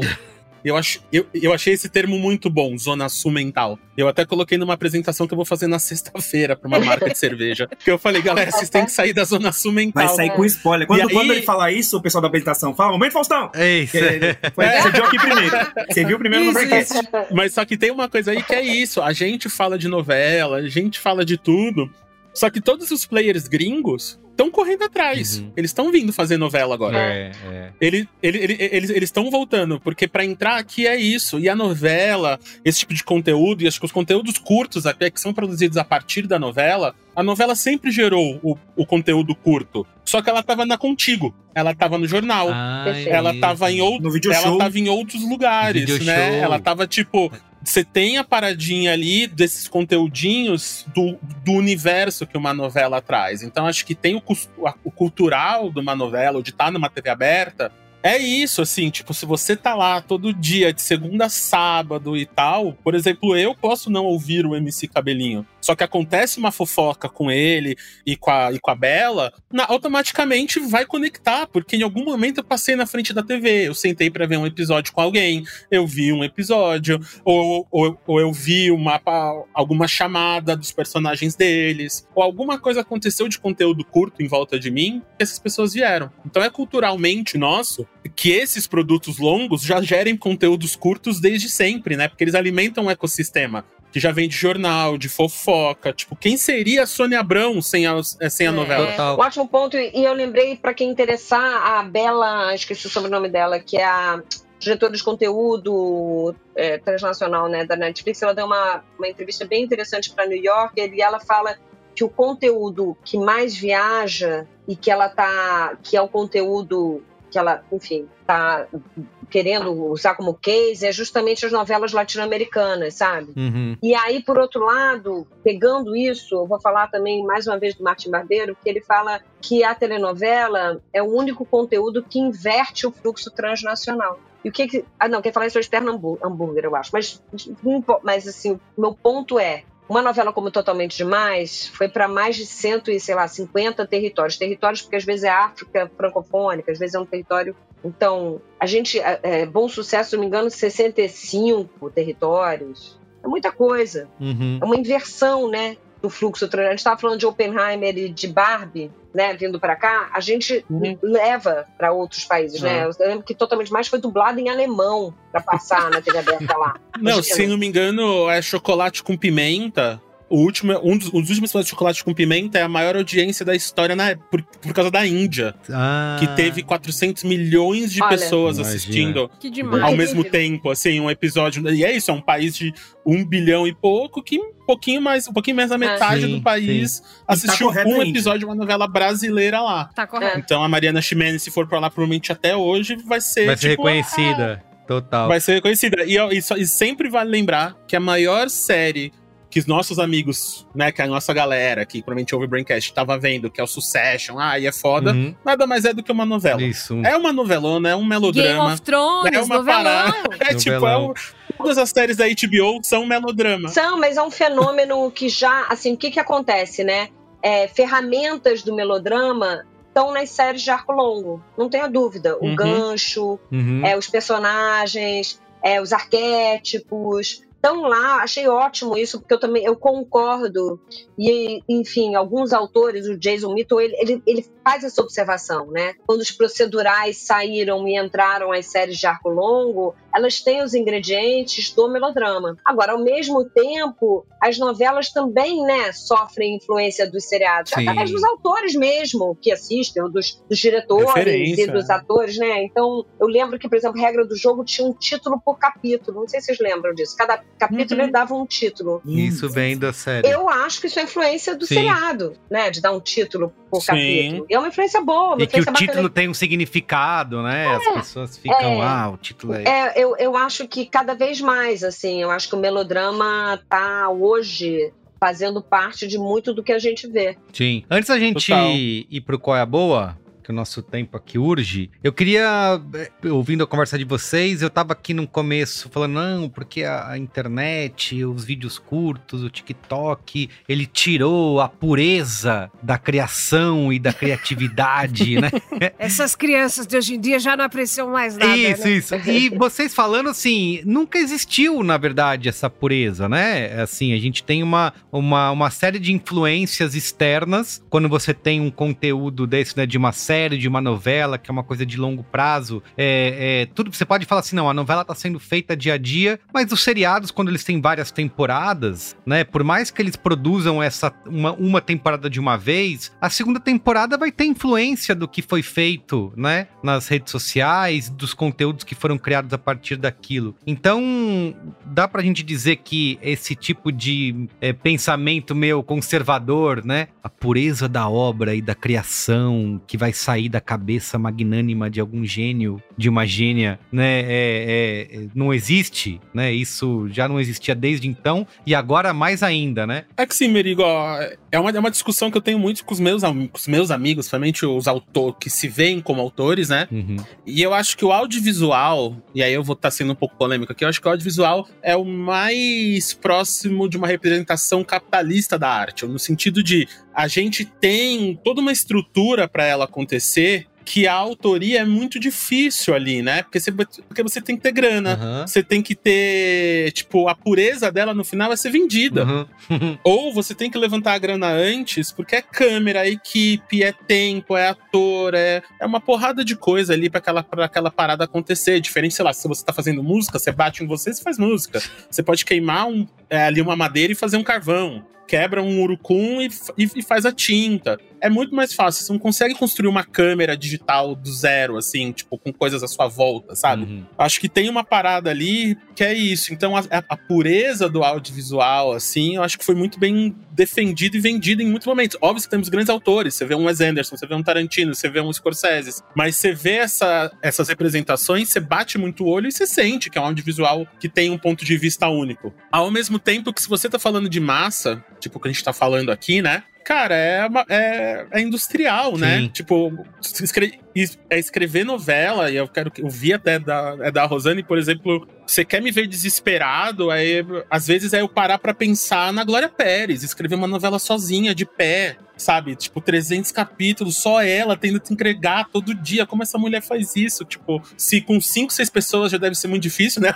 Imagina só, só você fazendo a parada. Então você tem muitos elementos externos, assim. Você vai ter o comercial, você vai ter o ator, você vai ter o tempo, você vai ter o dia que chove, você vai ter o dia que faz sol, o dia que chover, o dia que. né? Você tem muitos elementos ali que vai mudar. Então acho que a pureza existe depois na retroalimentação da pureza. Pelo menos nos meus filmes sempre foi isso. De tipo, de olhar assim, quando de- é, depois que eu filmei, depois que eu fiz e falar, fizemos o que, que dava pra fazer dentro disso aqui, saiu a coisa mais pura dentro dessa intenção. A intenção é pura, talvez a realização nem, é nem tanto. E num rolê longo, como uma novela, uma série de arco longo, né? Numas coisas dessa, você vai ter tanta influência, e quase sempre a influência de recurso, Uhum. e, e não, e não só financeiro, tempo, pessoas e tal. Que o que você saiu, como a Rosane até falou aqui, né? Você vai ter o, o mapa, o guideline, e e você já vai mudando. Então acho que hoje tem mais um ruído aí, que é rede social, né? Que, é, que você tem que aprender a, a separar o que, que é e o que não é. E a gente vê isso, por exemplo, da- um exemplo que me vem na cabeça muito é o que aconteceu com a trilogia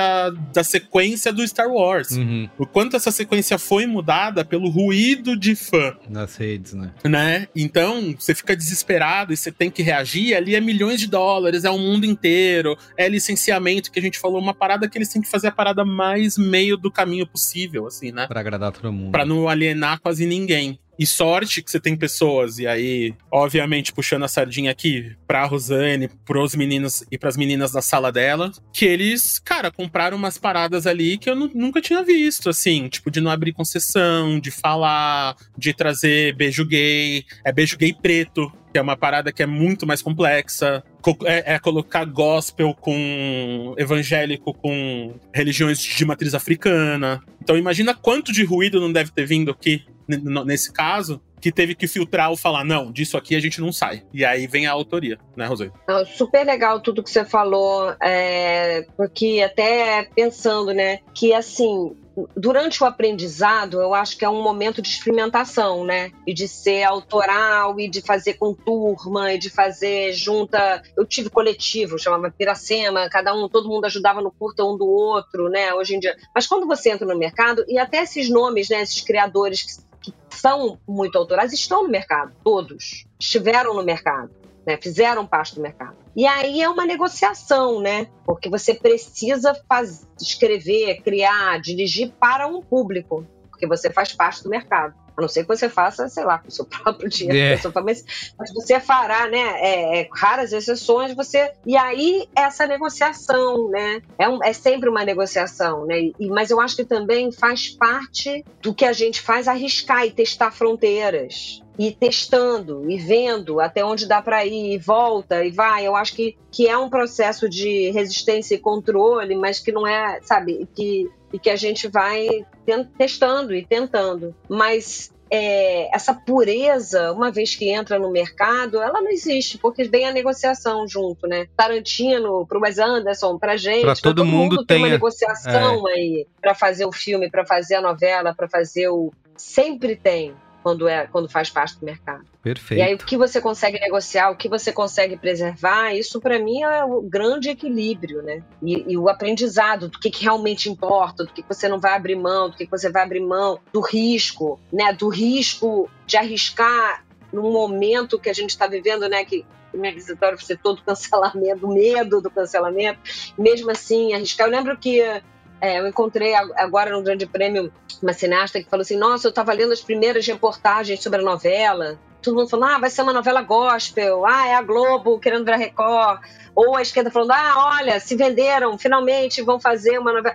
E, e, e, e eu tava louca com isso. Eu, eu e a sala de roteiro toda, e todo mundo, e a assessora de imprensa falava, não, calma, deixa a própria novela responder. Não responde, calma. As pessoas estão falando sem ter visto. Sim. Então não dê mais munição. Espera ter a novela. Aí, aí, aí se não gostarem, vão falar com razão. Eu vou ficar mais nervosa ainda. Mas eu acho que é isso, né? Assim, a gente tava, eu estava muito ansiosa, todo mundo, pela estreia, como é que ia ser recebida, até que ponto a gente ia poder ir, até o que, que ia acontecer. É, tem a ver com gestão, tem a ver com um, um zil coisas, e tem a ver principalmente com audiência. Com certeza. Né? Aliás, Rosane, fica aqui pessoalmente meu agradecimento como é, iniciado em candomblé, como pessoa que ama religião e ama que as pessoas tenham fé e tenham crenças e exerçam ela para aquela cena de casamento. Acho que eu jamais pensei que ia me emocionar com cena de casamento, porque é, a chance de ter uma cena de casamento que me represente menor, Era cada, vez, rara, cada né? vez maior, mas é, é pequenininha. É, e aquela cena assim, eu vi, eu nem ia ver a novela no dia, tal, parei no bar, tava passando.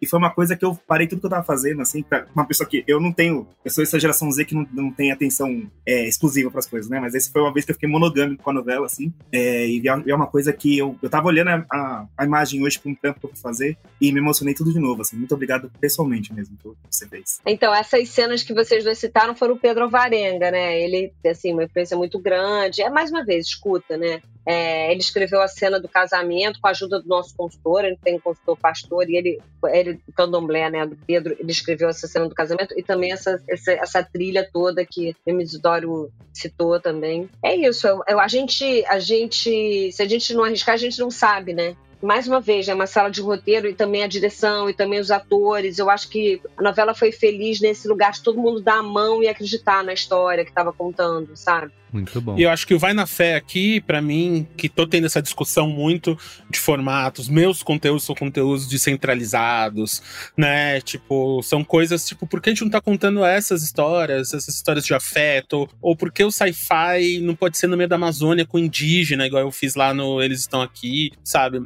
A- a- o Vai na Fé ele mostrou que o público sabe, tipo, que o povo não é bobo, que a gente falava lá atrás, tipo, é, que, não, que não tem que nem que abaixar a Rede Globo, ela tem que elevar a Rede Globo, que o Muito povo não é bom. bobo. Porque a parada é a novela que teve maior audiência recorde, faturamento recorde, bilhões de views em rede social. E, e, e, sem- e indo contra a corrente do que falam pra gente que a galera. Tipo, eu ouvi muito que eu não poderia contar a história de preto. Eu ouvi muito que eu não podia contar a história de candomblé. Eu ouvi muito que eu não poderia contar histórias fantásticas aqui, sabe? De certas coisas. Grande parte desses nãos que eu ouvi, a Rosane e a, e a, e- a equipe dela conseguiu mostrar que é mentira, assim, tipo, e comprovar ali diariamente. Tudo bem que teve alguém lá em cima na Globo que comprou, É que entendeu, Isso que que teve o mercado, tem o aliado ali, né? É, a gestão, né? Isso que eu ia falar, né? Não adianta a gente Uhum. escrever essa história se não tem alguém que fala, não, sim, entendo, tá na hora, vamos lá, o público vai É aceitar, isso. a sociedade quer ver. Mas, assim, é, é um grande diálogo, né, com o público. E, É um diálogo. Então tem um- uma novela que a gente usa, que, que é muito o exemplo, né? Que é Dono do Mundo, né? Que é uma novela que foi, aspas para isso, rejeitada, porque ela estava Uhum. à frente do seu tempo. Né? Então, sim, a sociedade pode ser moralista, pode ser hipócrita, mas a gente tem que ficar, ou, ou não, mas a gente tem que testar essas fronteiras, sabe? E, e- e eu acho que vai na fé. Essa gestão foi uma gestão que permitiu, sabe, de alguma forma, entendeu, eu acho que é a palavra melhor, estava nesse momento, até porque, mais uma vez, quem são as pessoas por trás das pesquisas, né? As pesquisas estavam já mostrando quem era o Brasil, quem eram as pessoas, o que estava acontecendo, né? E uma aposta da novela, imagina, a novela estreou em 2000, a janeiro de 2023, né? Mas ela ia estrear primeiro em julho de 2000, não, primeiro em janeiro de 2022, depois julho de 2022, depois é, novembro de 2022, aí foi para 2023, ainda bem. É, mas a gente, eu, eu pessoalmente, quando estava fazendo a sinopse, eu falava, olha só, eu acho que essa polarização que a gente fica falando o tempo todo, talvez seja uma percepção. Talvez a gente possa fazer uma novela onde as pessoas têm camadas, onde a gente possa ter candomblé, a gente possa ter evangélicos, a gente possa ter, sabe, casais homoafetivos, a gente possa ter, a gente possa ter tudo. Porque talvez essa polarização, ou o Brasil talvez seja E. E essa foi uma aposta. E deu muito medo, assim, lá no começo. Meu Deus, a gente vai botar, né, a, a própria Sharon, né, no começo, as entrevistas, como é que ela ia falar, como é que ela ia explicar a personagem, como é que ela ah, uma personagem que dança funk, mas é evangélica, ou que canta pop, mas é evangélica. E aí, mais uma vez, quem são as pessoas por trás da pesquisa, né? Ouvi o Mano a Mano com o Condzilla dizendo que ele é assembleiano, ouvi a Negrali falando que é do CCBB, ouvi, sabe assim, é, é começar a própria, uma das, uma das atrizes, é, lá no coral que tinha na igreja, lembra? Era um coral gospel que tem aí a década chamado Vocales. E uma das moças que canta no coral, que é a Priscila, que é realmente do coral Vocales, ela também é backing vocal da Anitta. Veja bem, é, aquele BBB do Gil do Vigor, da Juliette, da Camila de Lucas, da Poca, que a gente via as pessoas dançando funk e depois cantando louvor, para é. mim, para mim foi uma inspiração, porque eu falei, olha só, tá vendo? Será que o Brasil não é mais isso? Será que nós Concordo não somos empáticos? Será que a gente não e, e, daí que surgiu a ideia da novela, sabe? Arrasou. Muito bem, então vamos pro Acabou? Vamos!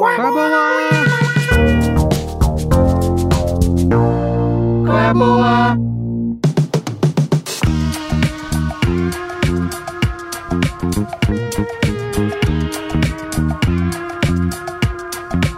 Vim aqui só pra isso. Vim aqui só pra isso. então começa. Foi a introdução do programa, agora o pau come. É, uma hora e meia é só pra, pra isso. Manda ver. Essa é a hora. Meu, então, eu vou fazer um jabá, porque finalmente Passa. ficou público o Depois que Tudo Mudou, que é um, uns, uns audiodramas que a gente fez pro, pro Globoplay. E ele tava no Globo, exclusivo Globoplay e agora ele está público em todos os players de podcast. E essa é a série que eu queria ter ouvido quando eu tinha 15 anos de idade. Essa é a série que eu fiz e é, e é, e é muito difícil eu gostar de algo que eu fiz. E essa é a série que, quando eu acabei de editar o último episódio, eu chorei. Chorei muito, muito mesmo, assim. Que eu falei, caramba, se o MMzinho tivesse ouvido isso aqui, talvez várias questões aí de afeto, de afroafeto, de identidade, de se libertar de certas amarras e tal, seria, seria feito antes. E eu queria dar isso aqui porque também é uma série que ela fala de afeto, mas ela fala muito de comunicação, de, de pós-pandemia, dos traumas que a gente ficou pós-pandemia. Então são três meninas em Salvador,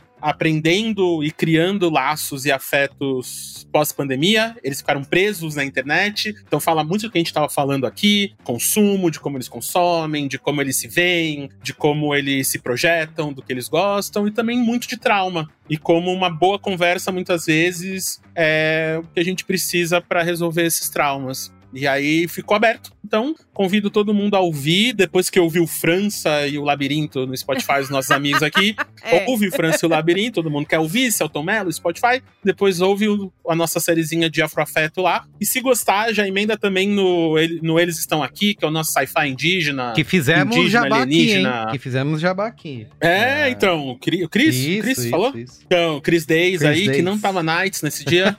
é, então a gente faz, então a gente vai, e aí o, e aí o, o eles estão aqui, o, o eles estão aqui. Para mim é isso, cara. Eu queria sempre os, os, indígenas já estão passando por uma invasão alienígena há, 1500, há, há, há 500 anos, uhum. desde 1500. O que acontece quando eles quando chega um indígena do alto e tá e tá é no meio é da ditadura, você tem ali os milico ali. De quem ele tem mais medo? Porque ele sabe o que um vai fazer ele, ele já passou por aquilo. Então, para mim, foi uma pergunta. Assim como a Rosane tava vendo tava vendo o BBB e se inspirou, eu tava conversando com os meus amigos indígenas, que eu faço, né? Tenho esses rolês aí de dar uns rolês com os Tem indígenas às vezes. E eles, e eles falaram isso. E eu falei, mano, que louco, né? É verdade, eu nunca pensei assim, que eles já passaram por uma invasão alienígena antes. Muito bom. E aí nasceu essa parada inspirada num caso real também, que é a Operação Prato. Se você não sabe, vá no YouTube, Globo, desculpa aí, é que não tem no Globoplay ainda. Mas vai ver o Linha Direta, vai ver o Linha Direta que tá lá, tá ali em coisas do, da Operação Prato,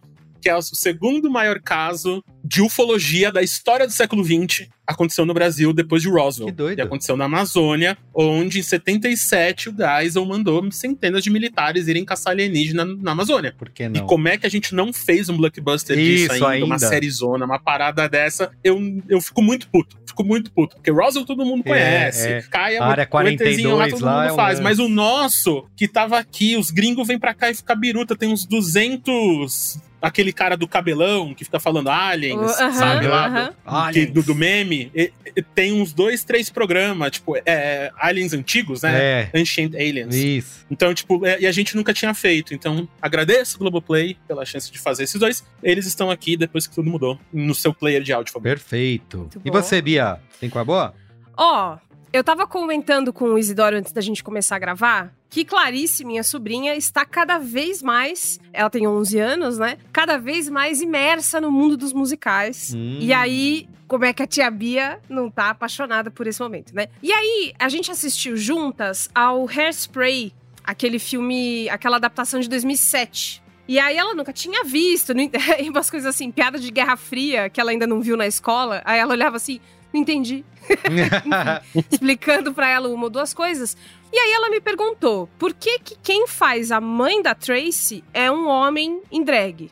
Né? Nessa adaptação é o John Travolta. E eu tava explicando pra ela que é porque a Divine foi a primeira Edna Turnblad. E aí ela, eu, uma das curiosidades que eu falei é: quem fez no Brasil foi o Edson Celulari. E fui buscar. Você já tava Uh. doutrinando a criança, né, Beatriz? Meu Deus, cara. Mas você é não tá viciada em entendendo. ideologia Tá de com o gênero. ingresso comprado pra ver Matilda. Aqui é. Quando ela assistiu Wicked, ela teve um duplo twist carpado na poltrona porque ela queria saber o que que faz pra ser a pessoa que monta na vassoura e voa no teatro. Então, assim, se um dia ela quis fazer faculdade de medicina, não se lembra. Bom, e aí, procurando no YouTube cenas do Edson Celulari como Edna, eu descobri um canal, e esse é o Qual é a Boa. O canal chama-se Musical Pro Shots. Shots S-H-O-T-S. Eu não sei quem é o dono desse canal. Eu não sei por que que esse canal existe. Mas esse canal tem gravações completas de musicais brasileiros dos anos 2000 até mais ou menos 2013. Então tem montagens com Cláudia Raia, com Miguel Falabella, com a Daniele Vinitz, com todo mundo que é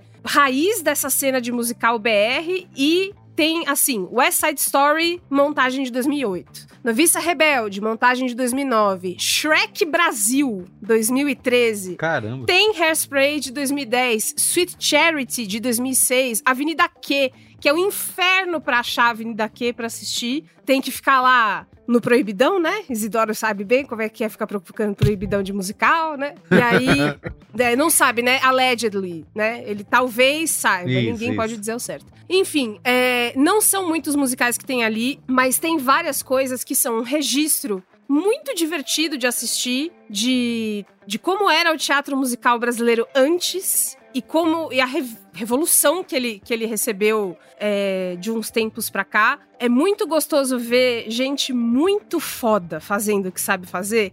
Tipo, Cláudia Raia no palco destrói tudo e mais um pouco, sabe? Demole e constrói de novo a cada sessão. E aí eu fiquei a semana inteira assistindo musical enquanto eu trabalhava. Produtividade lá embaixo. Então, Amiga, lembrando- tarde de Watch Party com aquele vinhozinho que você gosta? Vamos nós? Vamos nós? Amigo, Ficar pelo amor de Deus. É assim, nisso? Avenida Q. Tem, é, aí, tem uma outra coisa também que é. Gente, tem coisa de 2003 aqui. A tradução, o texto, é um produto de seu tempo, tá? Vou, vou deixar aqui esse, essa dica pra vocês, que tem coisa que vai dar aquela sensação de tomar um tiro no sofá. Mas, ao mesmo tempo, se você gosta de musicais assim como eu, é um presentão. Você poder ver coisas que talvez que você era pequeno demais, ninguém te levou, não tinha grana pra ir, você não morava em São Paulo, no Rio e não, não tinha como ir, tá tudo lá. E eu espero muito que esse Qual é a Boa não derruba esse canal, tá? Por favor, É, senhor Carlos. YouTube, Quer falar? que, né, que ouve, né, ouvinte do Braincast, o dono do YouTube, CEO, não, não derruba esse canal, não, porque tá tão bonitinho ali, é tão gostoso de E assistir. tem que colocar a Clarice pra ver Vicky e a Musa, aqui, de, de Rosane Schwartman. Que é musical. Sim,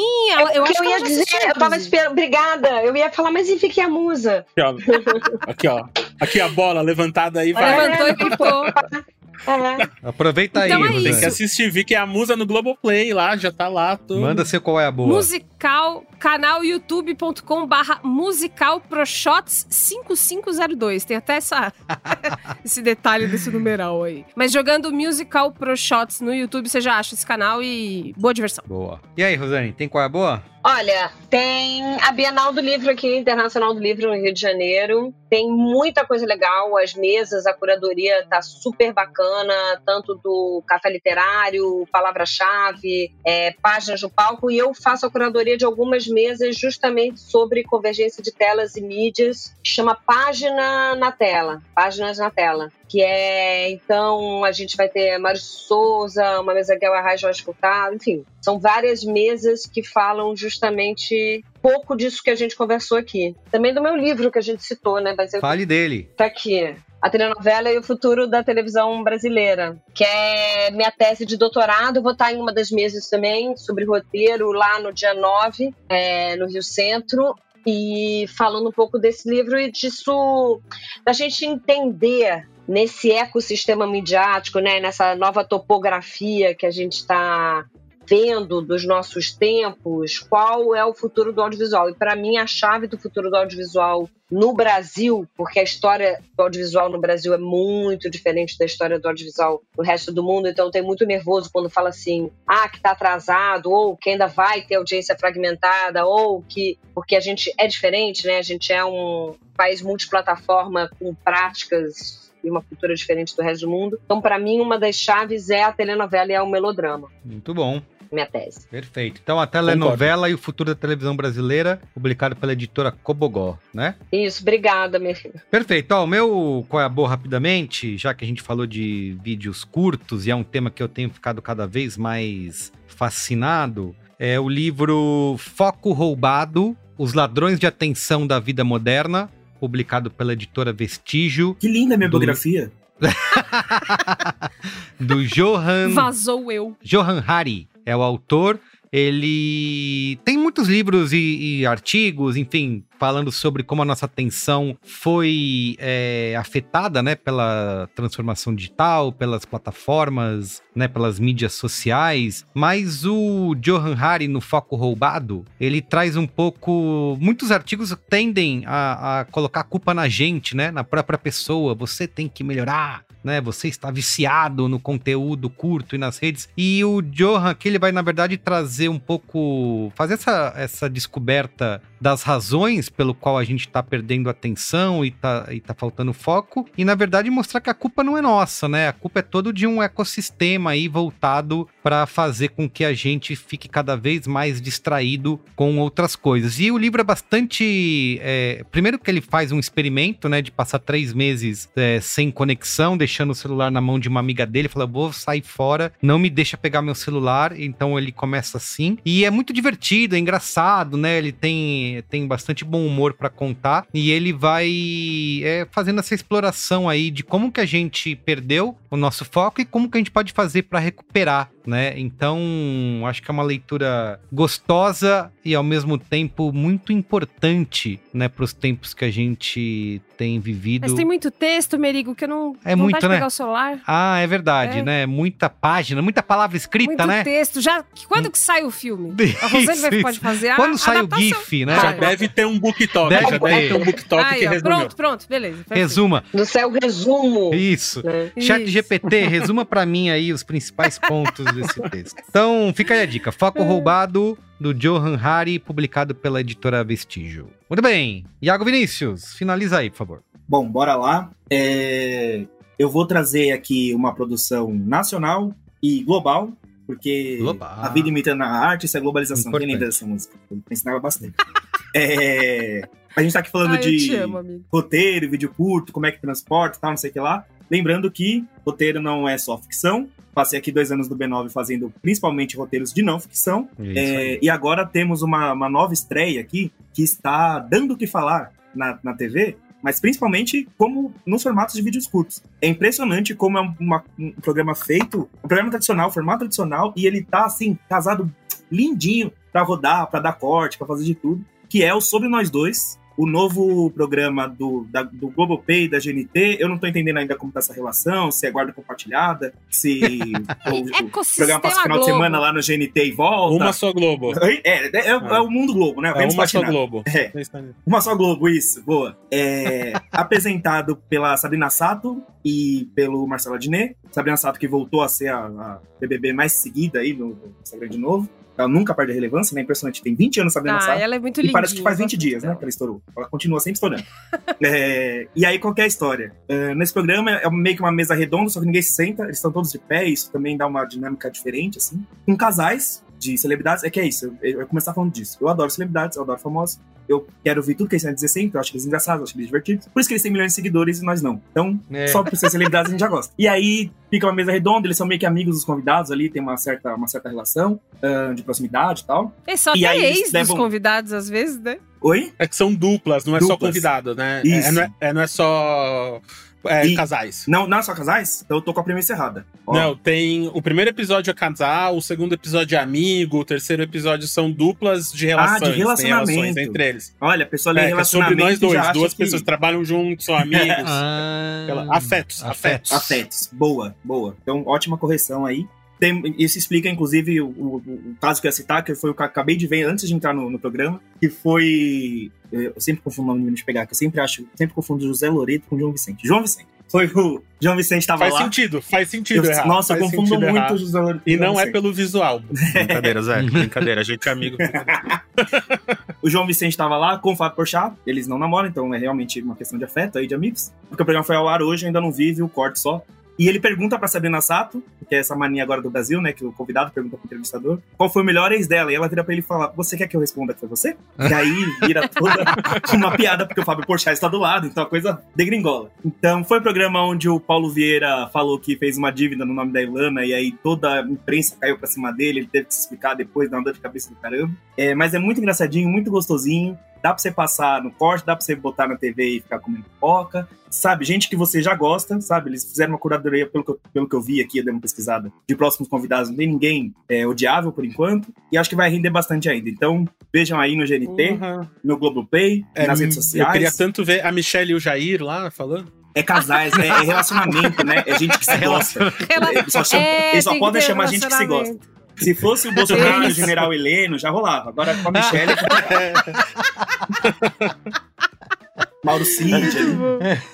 Mauro Cid e o Azef, né? Grande parceiro. Ai, bom demais. Gente, Ô, Merigo, oi. tem o Momento Faustão. Opa, manda lá, Momento Faustão. Aliás, Momento Faustão. de novo, né, um Oi. abraço aqui pro Faustão. Desejamos sua pronta Ah, recuperação estivas agora de melhoras, coração Fausto. novo. Todos os nossos momentos são pra você, Faustão. Isso, isso aí. Todos os momentos são momento Faustão. Bom, pra quem ouviu o cinemático de Besouro Azul, já ouviu a história de que eu conheci o meu escritor preferido. Uh! O Juan Pablo Villa-Lobos veio pro Brasil pra fazer o lançamento do... no- O livro não é novo, a tradução, né, que chegou no Brasil, que é nova, da Invasão do Povo do Espírito. Essa virou minha única personalidade por umas duas semanas. O Iago sabe bem que eu só mandava essas coisas pra ele, né?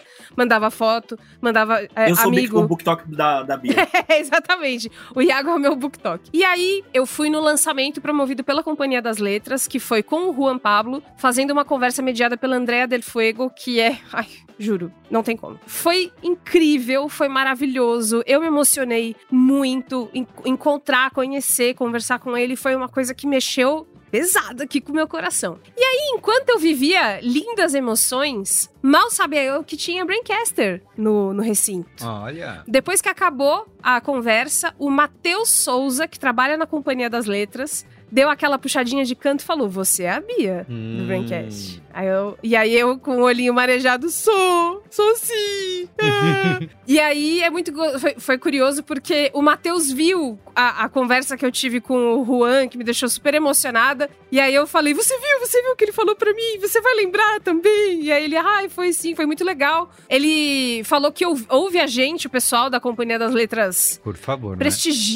O Braincast, ouve quando a gente dá qual é a boa da Companhia das Letras. Fica o meu beijo e o meu abraço pro Matheus Souza, que compartilhou comigo um dos dias mais legais que eu já vivi, sendo fãzoca de livros. Perfeito. Eu também tenho um momentinho Faustão. Sério? Eu esqueci então de novo. Eu sempre, Vai lá. É, o Merigo já não aguenta mais, mas é porque senão eu vou apanhar, não vou mais poder andar na rua. Aqui na porta de casa tem o Bar do Miro, que eu vou lá, tomo uma cerveja, leio livros no bar, vejo bastante novela. Ah, e aí, tem uma galera lá, chegou um. Baixou um cara lá esses tempos aí, que acabou de se mudar pra rua, mora no meu prédio, a gente ficou super amigo e tal, e aí, às vezes de madrugada. É um fala, "Pô, verdadeiro núcleo de novela, né? Isso daí. Cara. Você tá viu? uma- é, a, a vila Hã? do Carlinhos Maia já. E aí. É isso. E aí a gente tava, enfim, conversa, às vezes de madrugada manda mensagem, tá acordado? Tô, aí desce lá, a gente toma uma, uma cerveja lá na casa dele e Tô tal. falando. E aí, um dia, assim, um dia ele viu um post do Braincast nas redes sociais, porque ele é seguidor, ao contrário de muitos de vocês que estão ouvindo, não, não estão seguindo. Ele é seguidor das redes Faça sociais. como ele, pelo amor Viu minha Deus. cara lá, me mandou um print e falou: Que porra é essa? Eu É falei: você. É porra, é que eu sou famoso. aí ele. Aí. Aqui é fama. Depois, quando a gente se trombou, ele chegou já com o dedo apontado pedindo um momento Faus- Faustão, então tá aqui.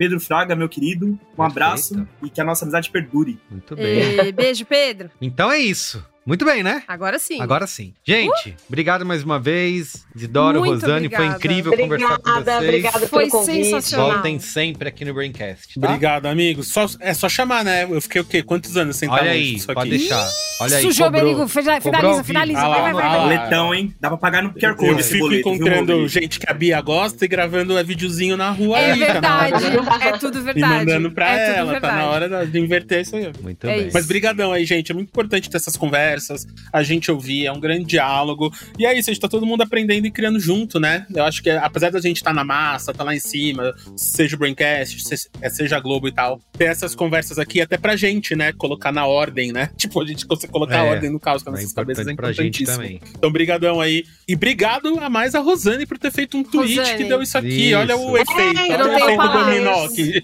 que gera. E a Rosane Não, ter, muito legal. ter arrumado tempo aí, né? Porque ela tá no- nos grandes prêmios do cinema, na- É. lançando livro. Tá, tá, tá difícil. E ganhando, E ganhando. não só estando, como ganhando, né? O Exatamente. Pluft lá. É.